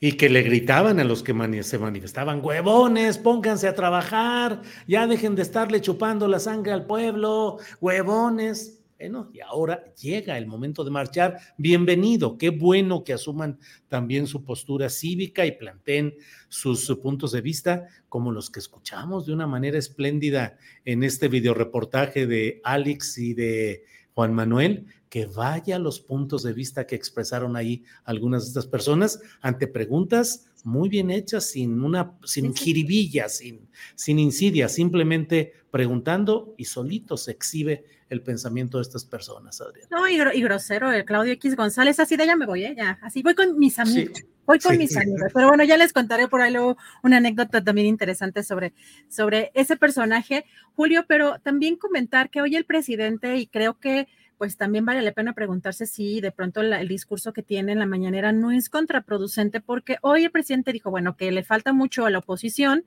presumió las marchas 60 veces que ha llenado el Zócalo, pero también pues dio, dijo que este, espérense a, ver lo que hay, lo que se va a dar el 18 de marzo. Vamos a escuchar. Que no dejen pues, de participar, de movilizarse, aunque esto exige de muchas fatigas. Llenan el zócalo. Bueno, sí, pero nosotros para poder lograr el cambio lo llenamos 60 veces. Y no solo lo llenamos, desbordamos. Son las manifestaciones más grandes que han habido en la historia del país. Nada más observen lo que va a pasar el 18 de marzo. Por eso les diría yo, ánimo, ahí la llevan y adelante. Y qué bueno, ¿no? Que se definan. Y esto es muy saludable para la vida pública del país. Pues así están las cosas. Ya iremos viendo el 18 de marzo. Seguramente va a haber una concentración importante porque, bueno, pues como lo hemos planteado incluso en el título de este eh, programa, eh, que pusimos ironiza, descalifica y reta, porque el presidente López Obrador eso es lo que hizo hoy, ironizó, descalificó y reta, porque dice, ya nos vemos el próximo 18 de marzo. Vamos a ver qué, pues, qué, qué señalamientos siguen eh, teniendo, porque además también incluso Julio Mario Delgado, el dirigente nacional de Morena, pues no sé cómo veas también tú, pero me parece que es una especie de eco del presidente, repite muchas cosas que eh, pues ha mencionado en las conferencias mañaneras. Hoy, bueno, desde ayer en un comunicado de prensa aseguró que esta marcha por la supuesta defensa de la democracia es una farsa y también insiste en esta pues en esta cuestión de un pasado corrupto, donde se podían cometer fraudes electorales, manipular el voto para favorecer sus intereses, eh, y pues mantiene una comunicación en, o un discurso en, el, en, un sentido muy similar al, al, propio presidente Andrés Manuel López Obrador, Julio. Estamos en unos momentos más ya eh, este, esperando a ver si confirmamos esta, esta información eh, respecto a la inversión de, de Tesla de manera oficial. Eh, en un ratito les tendré también algún segmento de la conferencia de la jefa de gobierno Claudia eh, Sheinbaum sobre este tema de la marcha y el conteo, sobre todo de los asistentes. Y pues vamos a empezar, eh, Julio, con la mesa en unos segunditos más. Adriana, nos vemos de ratito y vamos a estar atentos ya a esta mesa. Gracias, Adriana. Bien, pues son las 2 de la tarde con 32 minutos, 2.32. Y mire, pues vamos a empezar con esta mesa de periodismo que realizamos los lunes, en la cual están periodistas eh, destacados como son Jorge Meléndez y Salvador Frausto. Y bueno, vamos a iniciar con Jorge Meléndez, que ya está por aquí. Jorge, buenas tardes. Hola, Julio, buenas tardes. Escuché ayer eh, la crónica que hiciste, que me pareció muy interesante. Muchas gracias, Jorge. Muy amable. ¿Tú cómo viste esa marcha? ¿Qué resaltas? ¿Qué destacas de lo que sucedió ayer, Jorge? No, pues fue una marcha muy nutrida, indudablemente, en donde hubo ajarreos, indudablemente, en todas las marchas hay ajarreos, hay que decirlo. Nosotros que hacíamos marchas del Partido Comunista, que éramos una absoluta minoría, pues teníamos que decirles a los compañeros que rentaran una combi, un camión, los que venían de Monterrey, de Tamaulipas, de Morelos. Eso no es algo extraño. Lo que me parece es las locuras de este señor Belauzarán, que dijo que eran medio millón de los participantes que no cabrían ahí ni en muchas cuadras más. Lo que me parece es que estoy yo totalmente de acuerdo contigo. Y hace un rato escuché a Alejandro Páez Varela que pues no tenemos Fiscalía General de la República. Ya reapareció el señor Tortuguers en un acto simbólico, pero pues parece que no hace nada y el señor presidente de la República parece que no le exige que haga. Claro que es autónomo, pero este señor no ha hecho su trabajo durante todo este tiempo. Lo mismo puede ocurrir que se les vaya también los Oya, lo mismo puede ocurrir que no hay castigo contra Emilio Cebadúa, si dijo mentiras, y por eso salió la señora Rosario Robles. Lo mismo, no hay castigo contra Ramón Samontes, y podemos hacer una lista larguísima, larguísima, larguísima, y seguimos en México esperando que la justicia se dé en serio. Ahora, en segundo lugar, eh, el propio Ricardo Rafael entrevistando a, entrevistando a Temores Greco en otro programa, si llega el plan B, no se acaba ni la democracia, ni una serie de factores. Es decir, el señor Mundo Jacobo, que ya tenía 15 años, que era el que le hacía la chamba a muchos de los que estaban ahí. Secretario ejecutivo del INE. Sí, durante 15 años. Pues tampoco tiene vergüenza de estar 15 años ahí. Y bueno, estos dos señores que se van, eh, Lorenzo y Ciro, se van uno con nueve y otro con 7.4 millones de pesos. De eso no dicen nada. Y es verdaderamente gravísimo que nos digan, hay un mayor número de pobres en México. Pues ¿cómo no va a haber un mayor número de pobres, sino los que están arriba ganan millonadas y millonadas, entre ellos los de la Suprema Corte de Justicia de la Nación, que se van con millones de pesos, con eh, eh, choferes, con vehículos y con prebendas al por mayor. Estos son los que luchan por un México igualitario, por un ellos no lo luchaban, los que luchábamos éramos nosotros, y hay que, hay que recordar que en unos días, mes y cacho más, se cumplen 50 años de la Liga Comunista 23 de septiembre, que fue la lucha armada más significativa de estos eh, últimos 50 años.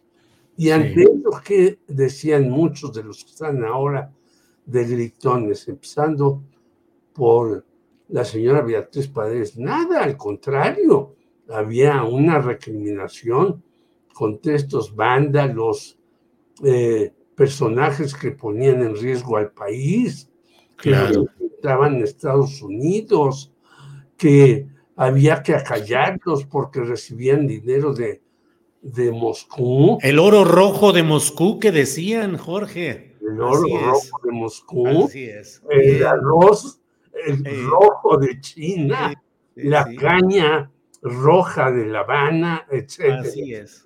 Sí, Jorge. Muy bien. Déjame pasar con Salvador Frausto, que ya está por aquí. Salvador, buenas tardes. Hola, Julio, buenas tardes. Hola, Jorge. Sigue teniéndonos en ascuas con su barba, Salvador.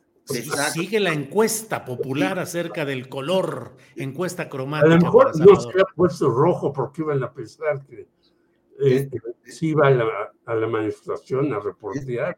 Estaba a punto de ponerme la rosa y la roja. rosa, imagínate, sí, era, era, una de las opciones.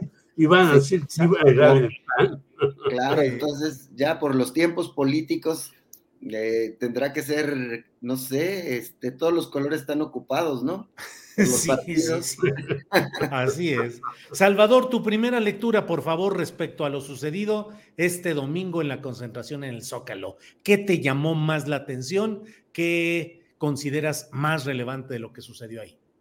Bueno, pues eh, fue una convocatoria eh, muy amplia. Eh, colmaron el Zócalo, el movimiento de, organizado por el PRIAN, este movimiento anti-López Obradorista, que me parece que tiene más características de un movimiento opositor al líder em, político que no les gusta, al presidente de la República, que em, en realidad una defensa por la por la democracia, como le llamaron algunos de los organizadores, porque no comprenden, este, se nota incluso en las entrevistas que se hicieron con los, con los eh, asistentes a la marcha, eh, no están la mayoría bien informados de qué se trata este famoso eh, plan B, que puede ser, por supuesto, discutible, criticable, etcétera, pero es todo menos el ocaso de la democracia, es decir, es un, una modesta reforma a ciertas leyes secundarias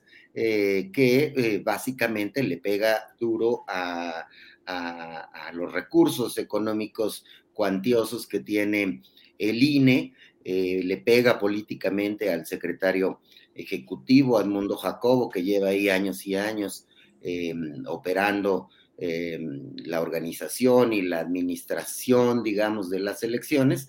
y bueno, pues ese, ese movimiento fue el pretexto para que salieran a la calle este movimiento que cada vez se ve más nutrido eh, y más enojado eh, contra las políticas del presidente López Obrador. Está básicamente integrado por las estructuras del PRI y del PAN, eh, por lo poco que queda del, del PRD y pues muchos ciudadanos efectivamente enojados, inconformes, que habitualmente votan por alguno de estos, de estos partidos. Entonces, eh, me parece que le da combustible a la oposición esta muestra de, músculo eh, que hace el movimiento anti-López Obradorista, le da, les da combustible, les da fuerza y se suma a la eh, liberación, digamos, al retiro de de las investigaciones contra Rosario Robles, eh, dos banderas de la oposición que eh, los tiene por lo pronto contentos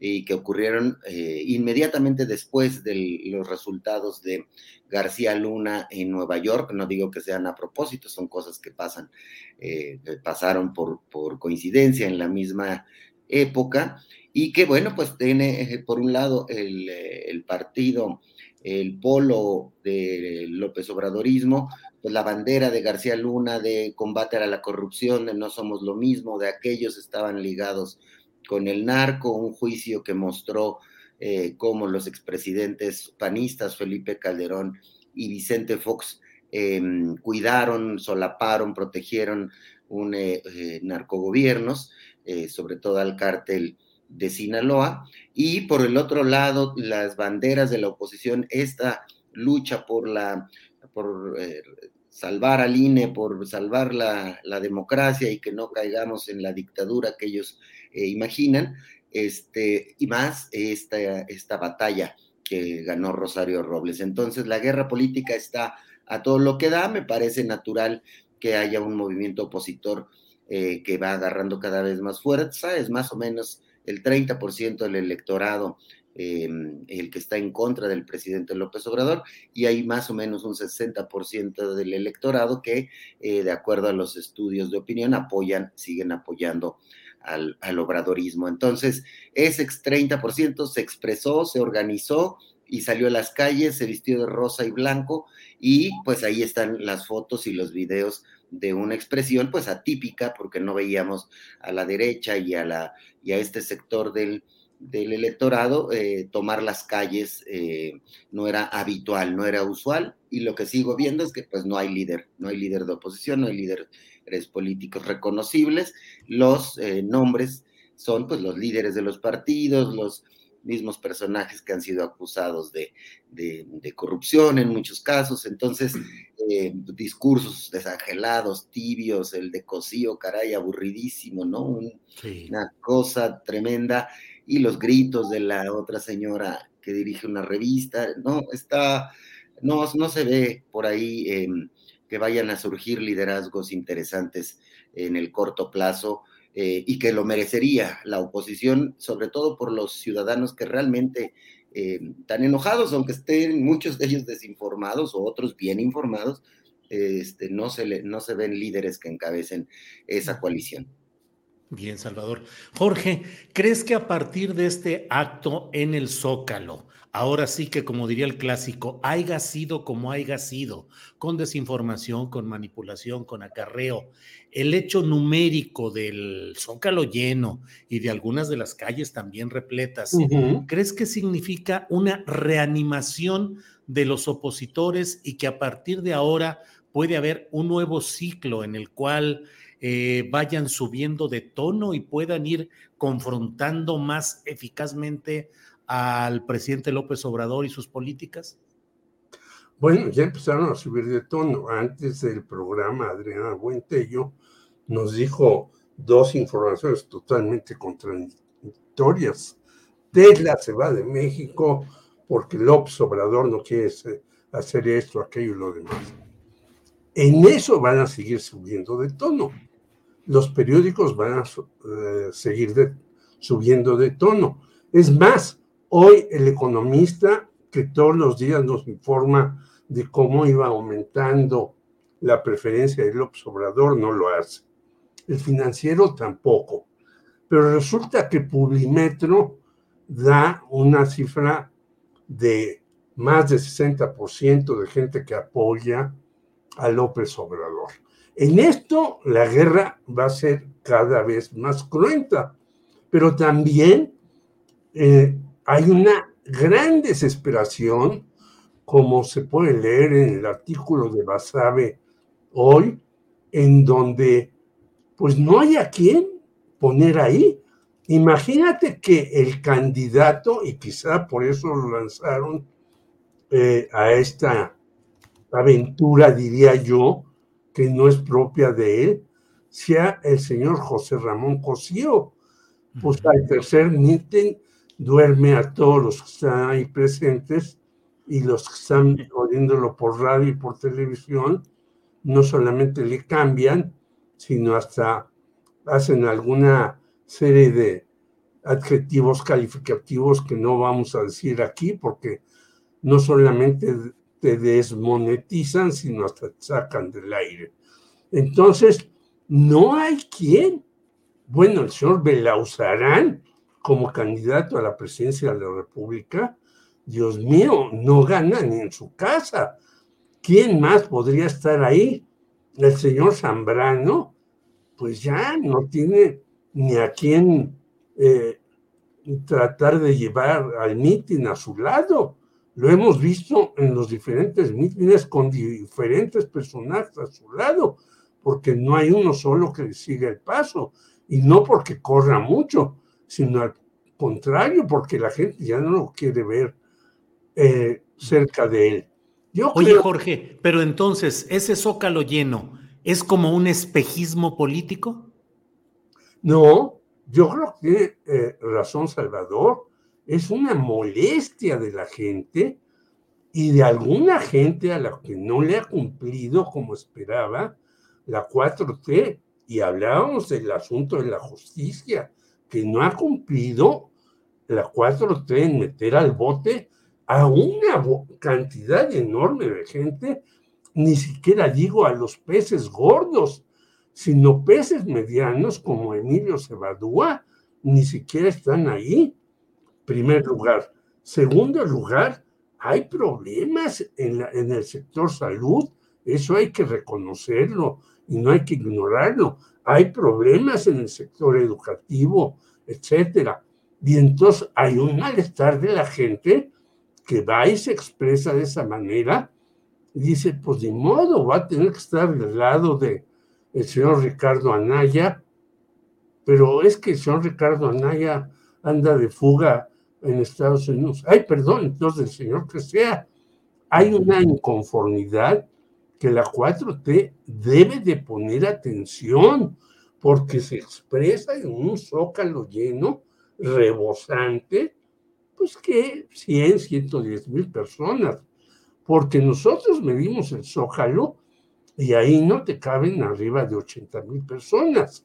Si tienes los alrededores, pues tienes más, desde luego. Pudieron llegar a 100 mil, tal vez. Yo no fui, eh, me enteraré al rato con mi hijo que estuvo ahí. Pero si hay una inconformidad con la 4T en la que debe de poner atención el señor Andrés Manuel López Obrador. Pero esto no quiere decir que necesariamente la inconformidad sea un voto para la oposición. Claro. Mucha gente va a decir, bueno, que vayan a la goma, como se decía hace mucho Antes, años, para no decir alguna palabra que nos diera un cachetadón ni nuestra mamá ni nuestro papá, que vayan a la goma todos, a nadie le voy. Claro. Jorge, bien. Eh, Salvador Frausto, espejismo político, zócalo lleno. Por aquí algún internauta decía, mostraron músculo, pero no cerebro. Eh, a partir de este zócalo rosa lleno, con todo y que faltan eh, candidatos llamativos, pero puede ser un, una reanimación, una reactivación creciente, evolutiva de la oposición, o se quedarán ahí en ese espejismo político?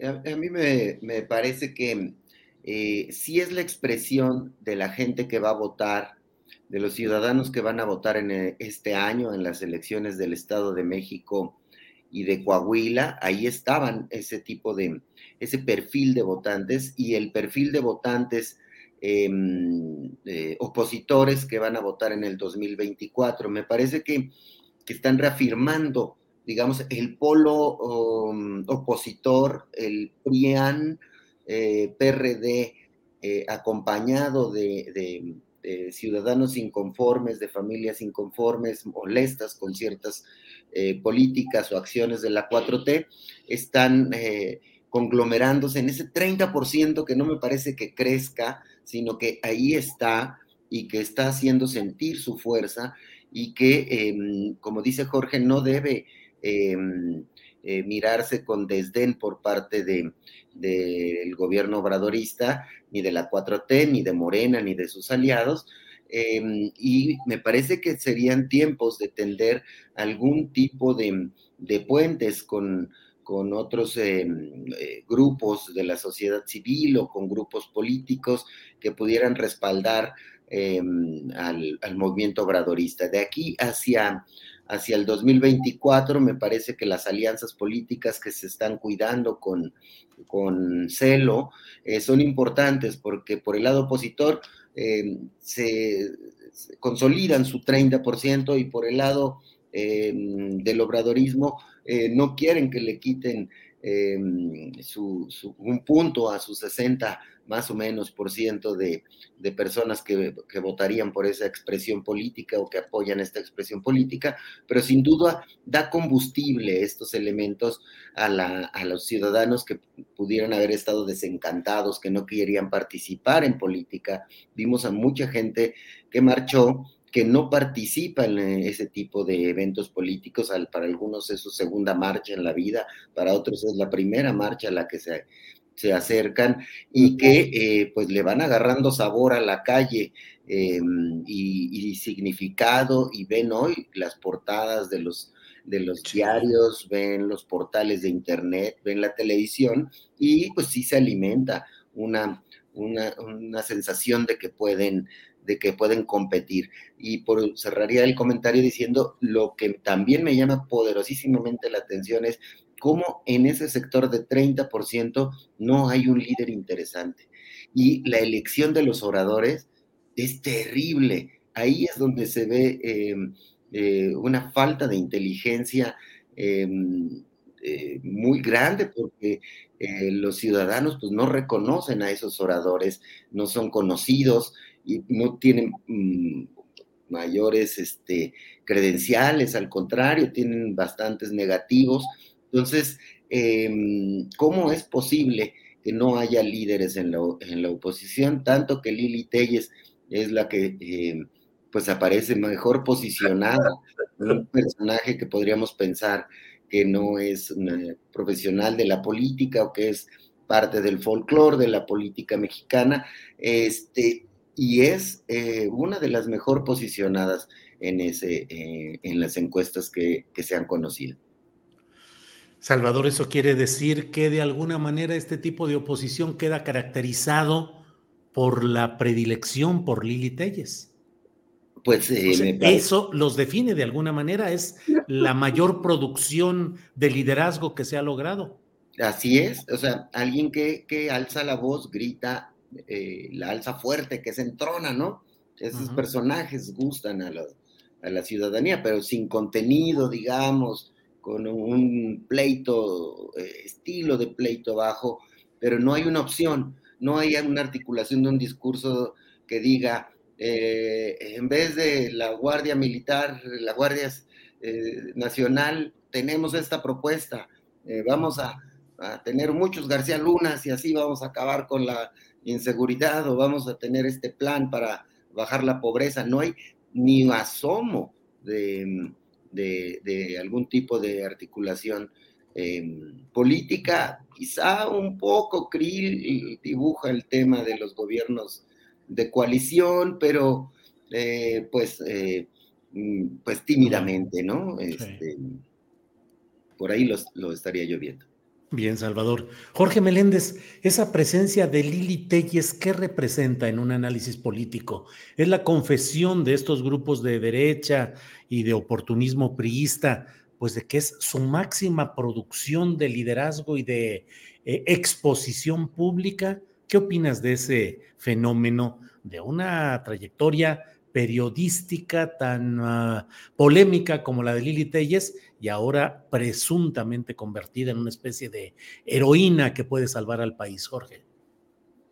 Pues yo creo que la señora Lili Telles supo muy bien venderse como alguien que en la televisión no la estaba haciendo tan bien y le pusieron las cámaras y micrófonos y empezó a mandar ajos y cebollas y a la gente eso le gusta porque hemos tenido a lo largo de decenios una autoridad a la cual eh, la gente trata de tenerle miedo porque de repente es muy gandalla y entonces alguien que se le enfrenta y dice y grita y patalea y demás, como la señora Sandra Cuevas, que ayer le volvieron a hacer la toma del edificio morisco y qué bueno, felicito a los bailarines que fueron con su sonido y no le hicieron caso, mientras ella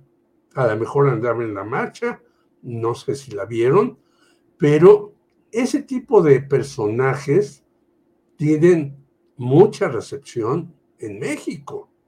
Hay que ver a mi conocido Fernández Noroña, que ese sí se ha enfrentado de veras. Por ejemplo, le ha dicho a, a Genaro García Calderón todas sus verdades cuando estaba en la cúspide, pero ese tipo de personajes a la gente, a los mexicanos, nos este, llama mucho la atención, porque la autoridad es una autoridad que todavía sigue siendo muy gandalla, muy irresponsable, muy poco eh, seria, muy poco dispuesta a resolver los problemas a la gente, sino extorsionarla de alguna manera. Por lo tanto, quien levante la voz más ampliamente, incluso quien lo haga hasta de manera aparentemente cuidadosa legalmente como Germán Martínez, este, pues trae tras de sí un séquito. Ahora yo les digo a los dos, a Lili y a Germán, pues señores, entonces ¿para qué le quisieron entrar a un lugar donde no estaban convencidos? Lo que demuestra no su audacia, sino su falta de escrúpulos en hacer las cosas en su vida. Bien, Jorge. Eh, Salvador Frausto, iniciamos esta mesa con la opinión de Jorge Meléndez y cerramos, ya son las 2 de la tarde con 58 minutos, contigo con el tema que desees eh, plantear, postrecito, comentario, invitación, lo que desees, Salvador. Sí, bueno, pues eh, me parece que este asunto del, del plan B, pues va a ir a la, a la Corte, por un lado, y que pues ahí se, habrá resoluciones de que eh, si pasa esta, eh, se confirma esta serie de medidas que hay para reducir los gastos del, INE, sobre todo de adelgazar ciertas, ciertas áreas, ciertas juntas locales, eh, tener menos personal, que hay ahí algunos ajustes que tienen que ver con em, pues, que no haya dispendio y que eh, por ahí ese análisis va a ser muy interesante, cómo la Corte lo, lo juegue, porque la jugada política eh, que vimos ayer es pues acercarse a la Corte, eh, hacerle sentir la fuerza de este movimiento que representa el 30% del electorado em, y, pues hay que seguir con mucha atención esa, esa ruta. Ya vimos la ruta de la calle, vimos que tienen combustible em, y que eh, pueden eh, eh, manifestarse. Ahora vienen tiempos de cabildeo político, recordemos que son personajes apoyados en este movimiento por empresarios poderosos, por políticos del viejo, del viejo régimen que tienen contactos, que tienen, que saben moverse políticamente y que pues ahora lo que viene es ese tipo de asuntos, habrá que estar atentos a las presiones que reciban los, los ministros de la Corte y, em, y, por dónde juegan este, este episodio de la guerra política de cara al 2024. Entonces, lo electoral sin duda va a ser em, eh, parte de la, de la batalla dura de los siguientes, de los siguientes días, Julio. Bien, Salvador, pues estaremos atentos a todo esto. Eh, les doy las gracias, Jorge. Gracias por esta ocasión. Buenas tardes, Jorge. Un abrazo para ti, otro para Salvador, para Adriana, todo el equipo y a la gente que nos sigue escuchando. Y espero que no te desmoneticen por lo que dijimos aquí. Hasta ahorita no, hasta ahorita vamos invictos, así es que no hay problema, Jorge. Gracias. Eh, Salvador Frausto, gracias, buenas tardes. Buenas tardes, que tengan buena semana. Igualmente, hasta pronto. Hasta esta mesa, eh, esta mesa de mm, análisis periodístico y vamos de inmediato, son las 3 de la tarde con un minuto, vamos con mi compañera Adriana Buentello de regreso. Adriana.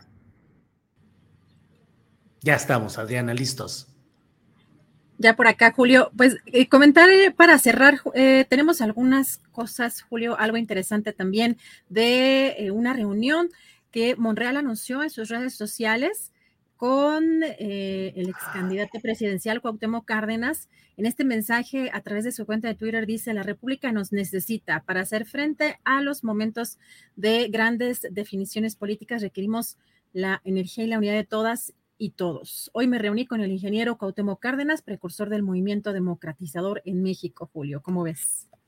Vaya, pues bueno, digo, la verdad es que nadie le podrá negar a Ricardo Monreal que hace la talacha política y anda por aquí y por allá. Quién sabe qué tanta reacción positiva o negativa tendrá esta reunión entre los ánimos de los morenistas más activos, pero bueno, pues ahí sigue sonriente, sigue Ricardo Monreal, Adriana. Ricardo Monreal, porque Cuauhtémoc Cárdenas no. No, no, siempre, no. Siempre me ha llamado, siempre me ha llamado la atención la, seriedad de, del ex candidato presidencial y, como lo he mencionado también aquí, cómo lo hicieron sonreír en alguna campaña que pues, no le, como que no le sentaba, no era parte como de, de esa personalidad del ingeniero. Eh, Julio, también eh, pues comentar que hoy la jefa de gobierno en conferencia de prensa, pues también le preguntaron sobre este tema de la marcha en defensa del INE, eh, pero sobre todo cómo se lleva a cabo o cómo se contaron a los manifestantes. Ella mencionó cómo se hizo esto, pero también pues opinó o criticó a los organizadores particularmente de esta marcha. Vamos a escuchar qué fue lo que dijo. ¿Cómo se calculan metros cuadrados por del Zócalo, cuántas personas por metro cuadrado, ayer eh, hasta ya tarde yo vi que la Secretaría, creo que la Subsecretaría de Tránsito y el C5 estimaron entre 90 mil y 100 mil personas, que fue la cifra que se dio, no, no es una cifra eh, política, sino es una cifra de acorde con cómo se hacen los cálculos matemáticos de cuántas personas por el espacio. Eh, y bueno, cada quien puede manejar las, las cifras que planteé. Esta fue la cifra que se hizo a partir de este cálculo.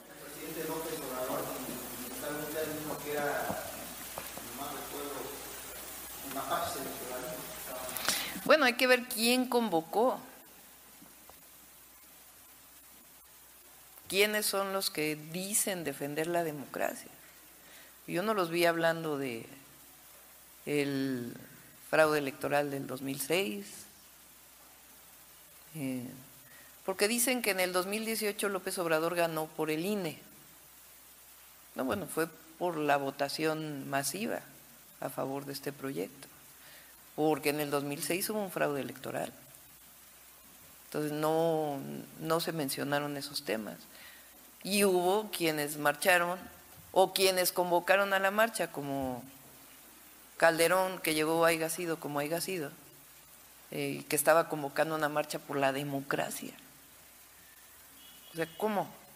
¿Cómo Calderón convocó una marcha por la democracia cuando él fue el beneficiario del fraude electoral del 2006?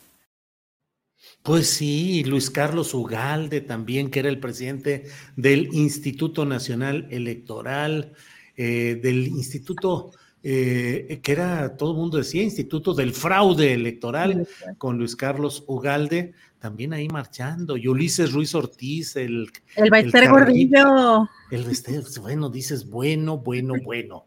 Pues bueno, así están las cosas. Así anda todo, Adriana, en este lunes 27.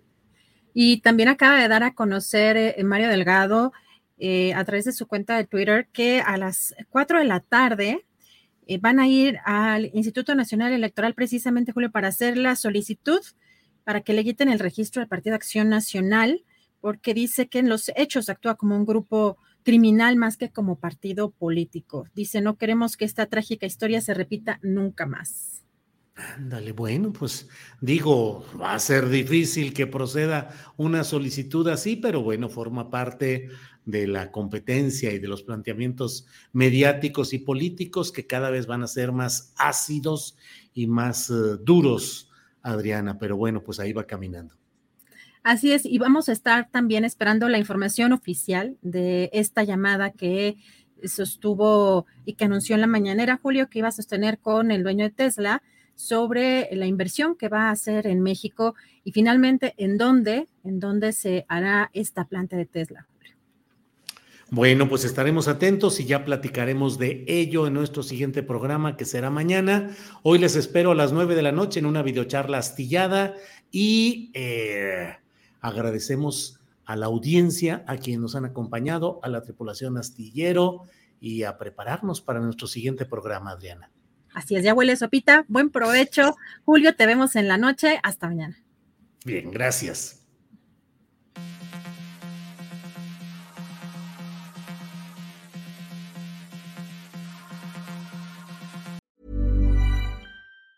Planning for your next trip? Elevate your travel style with Quince. Quince has all the jet setting essentials you'll want for your next getaway, like European linen premium luggage options, buttery soft Italian leather bags, and so much more. And it's all priced at 50 to 80% less than similar brands. Plus, Quince only works with factories that use safe and ethical manufacturing practices. Pack your bags with high-quality essentials you'll be wearing for vacations to come with Quince. Go to quince.com slash trip for free shipping and 365-day returns.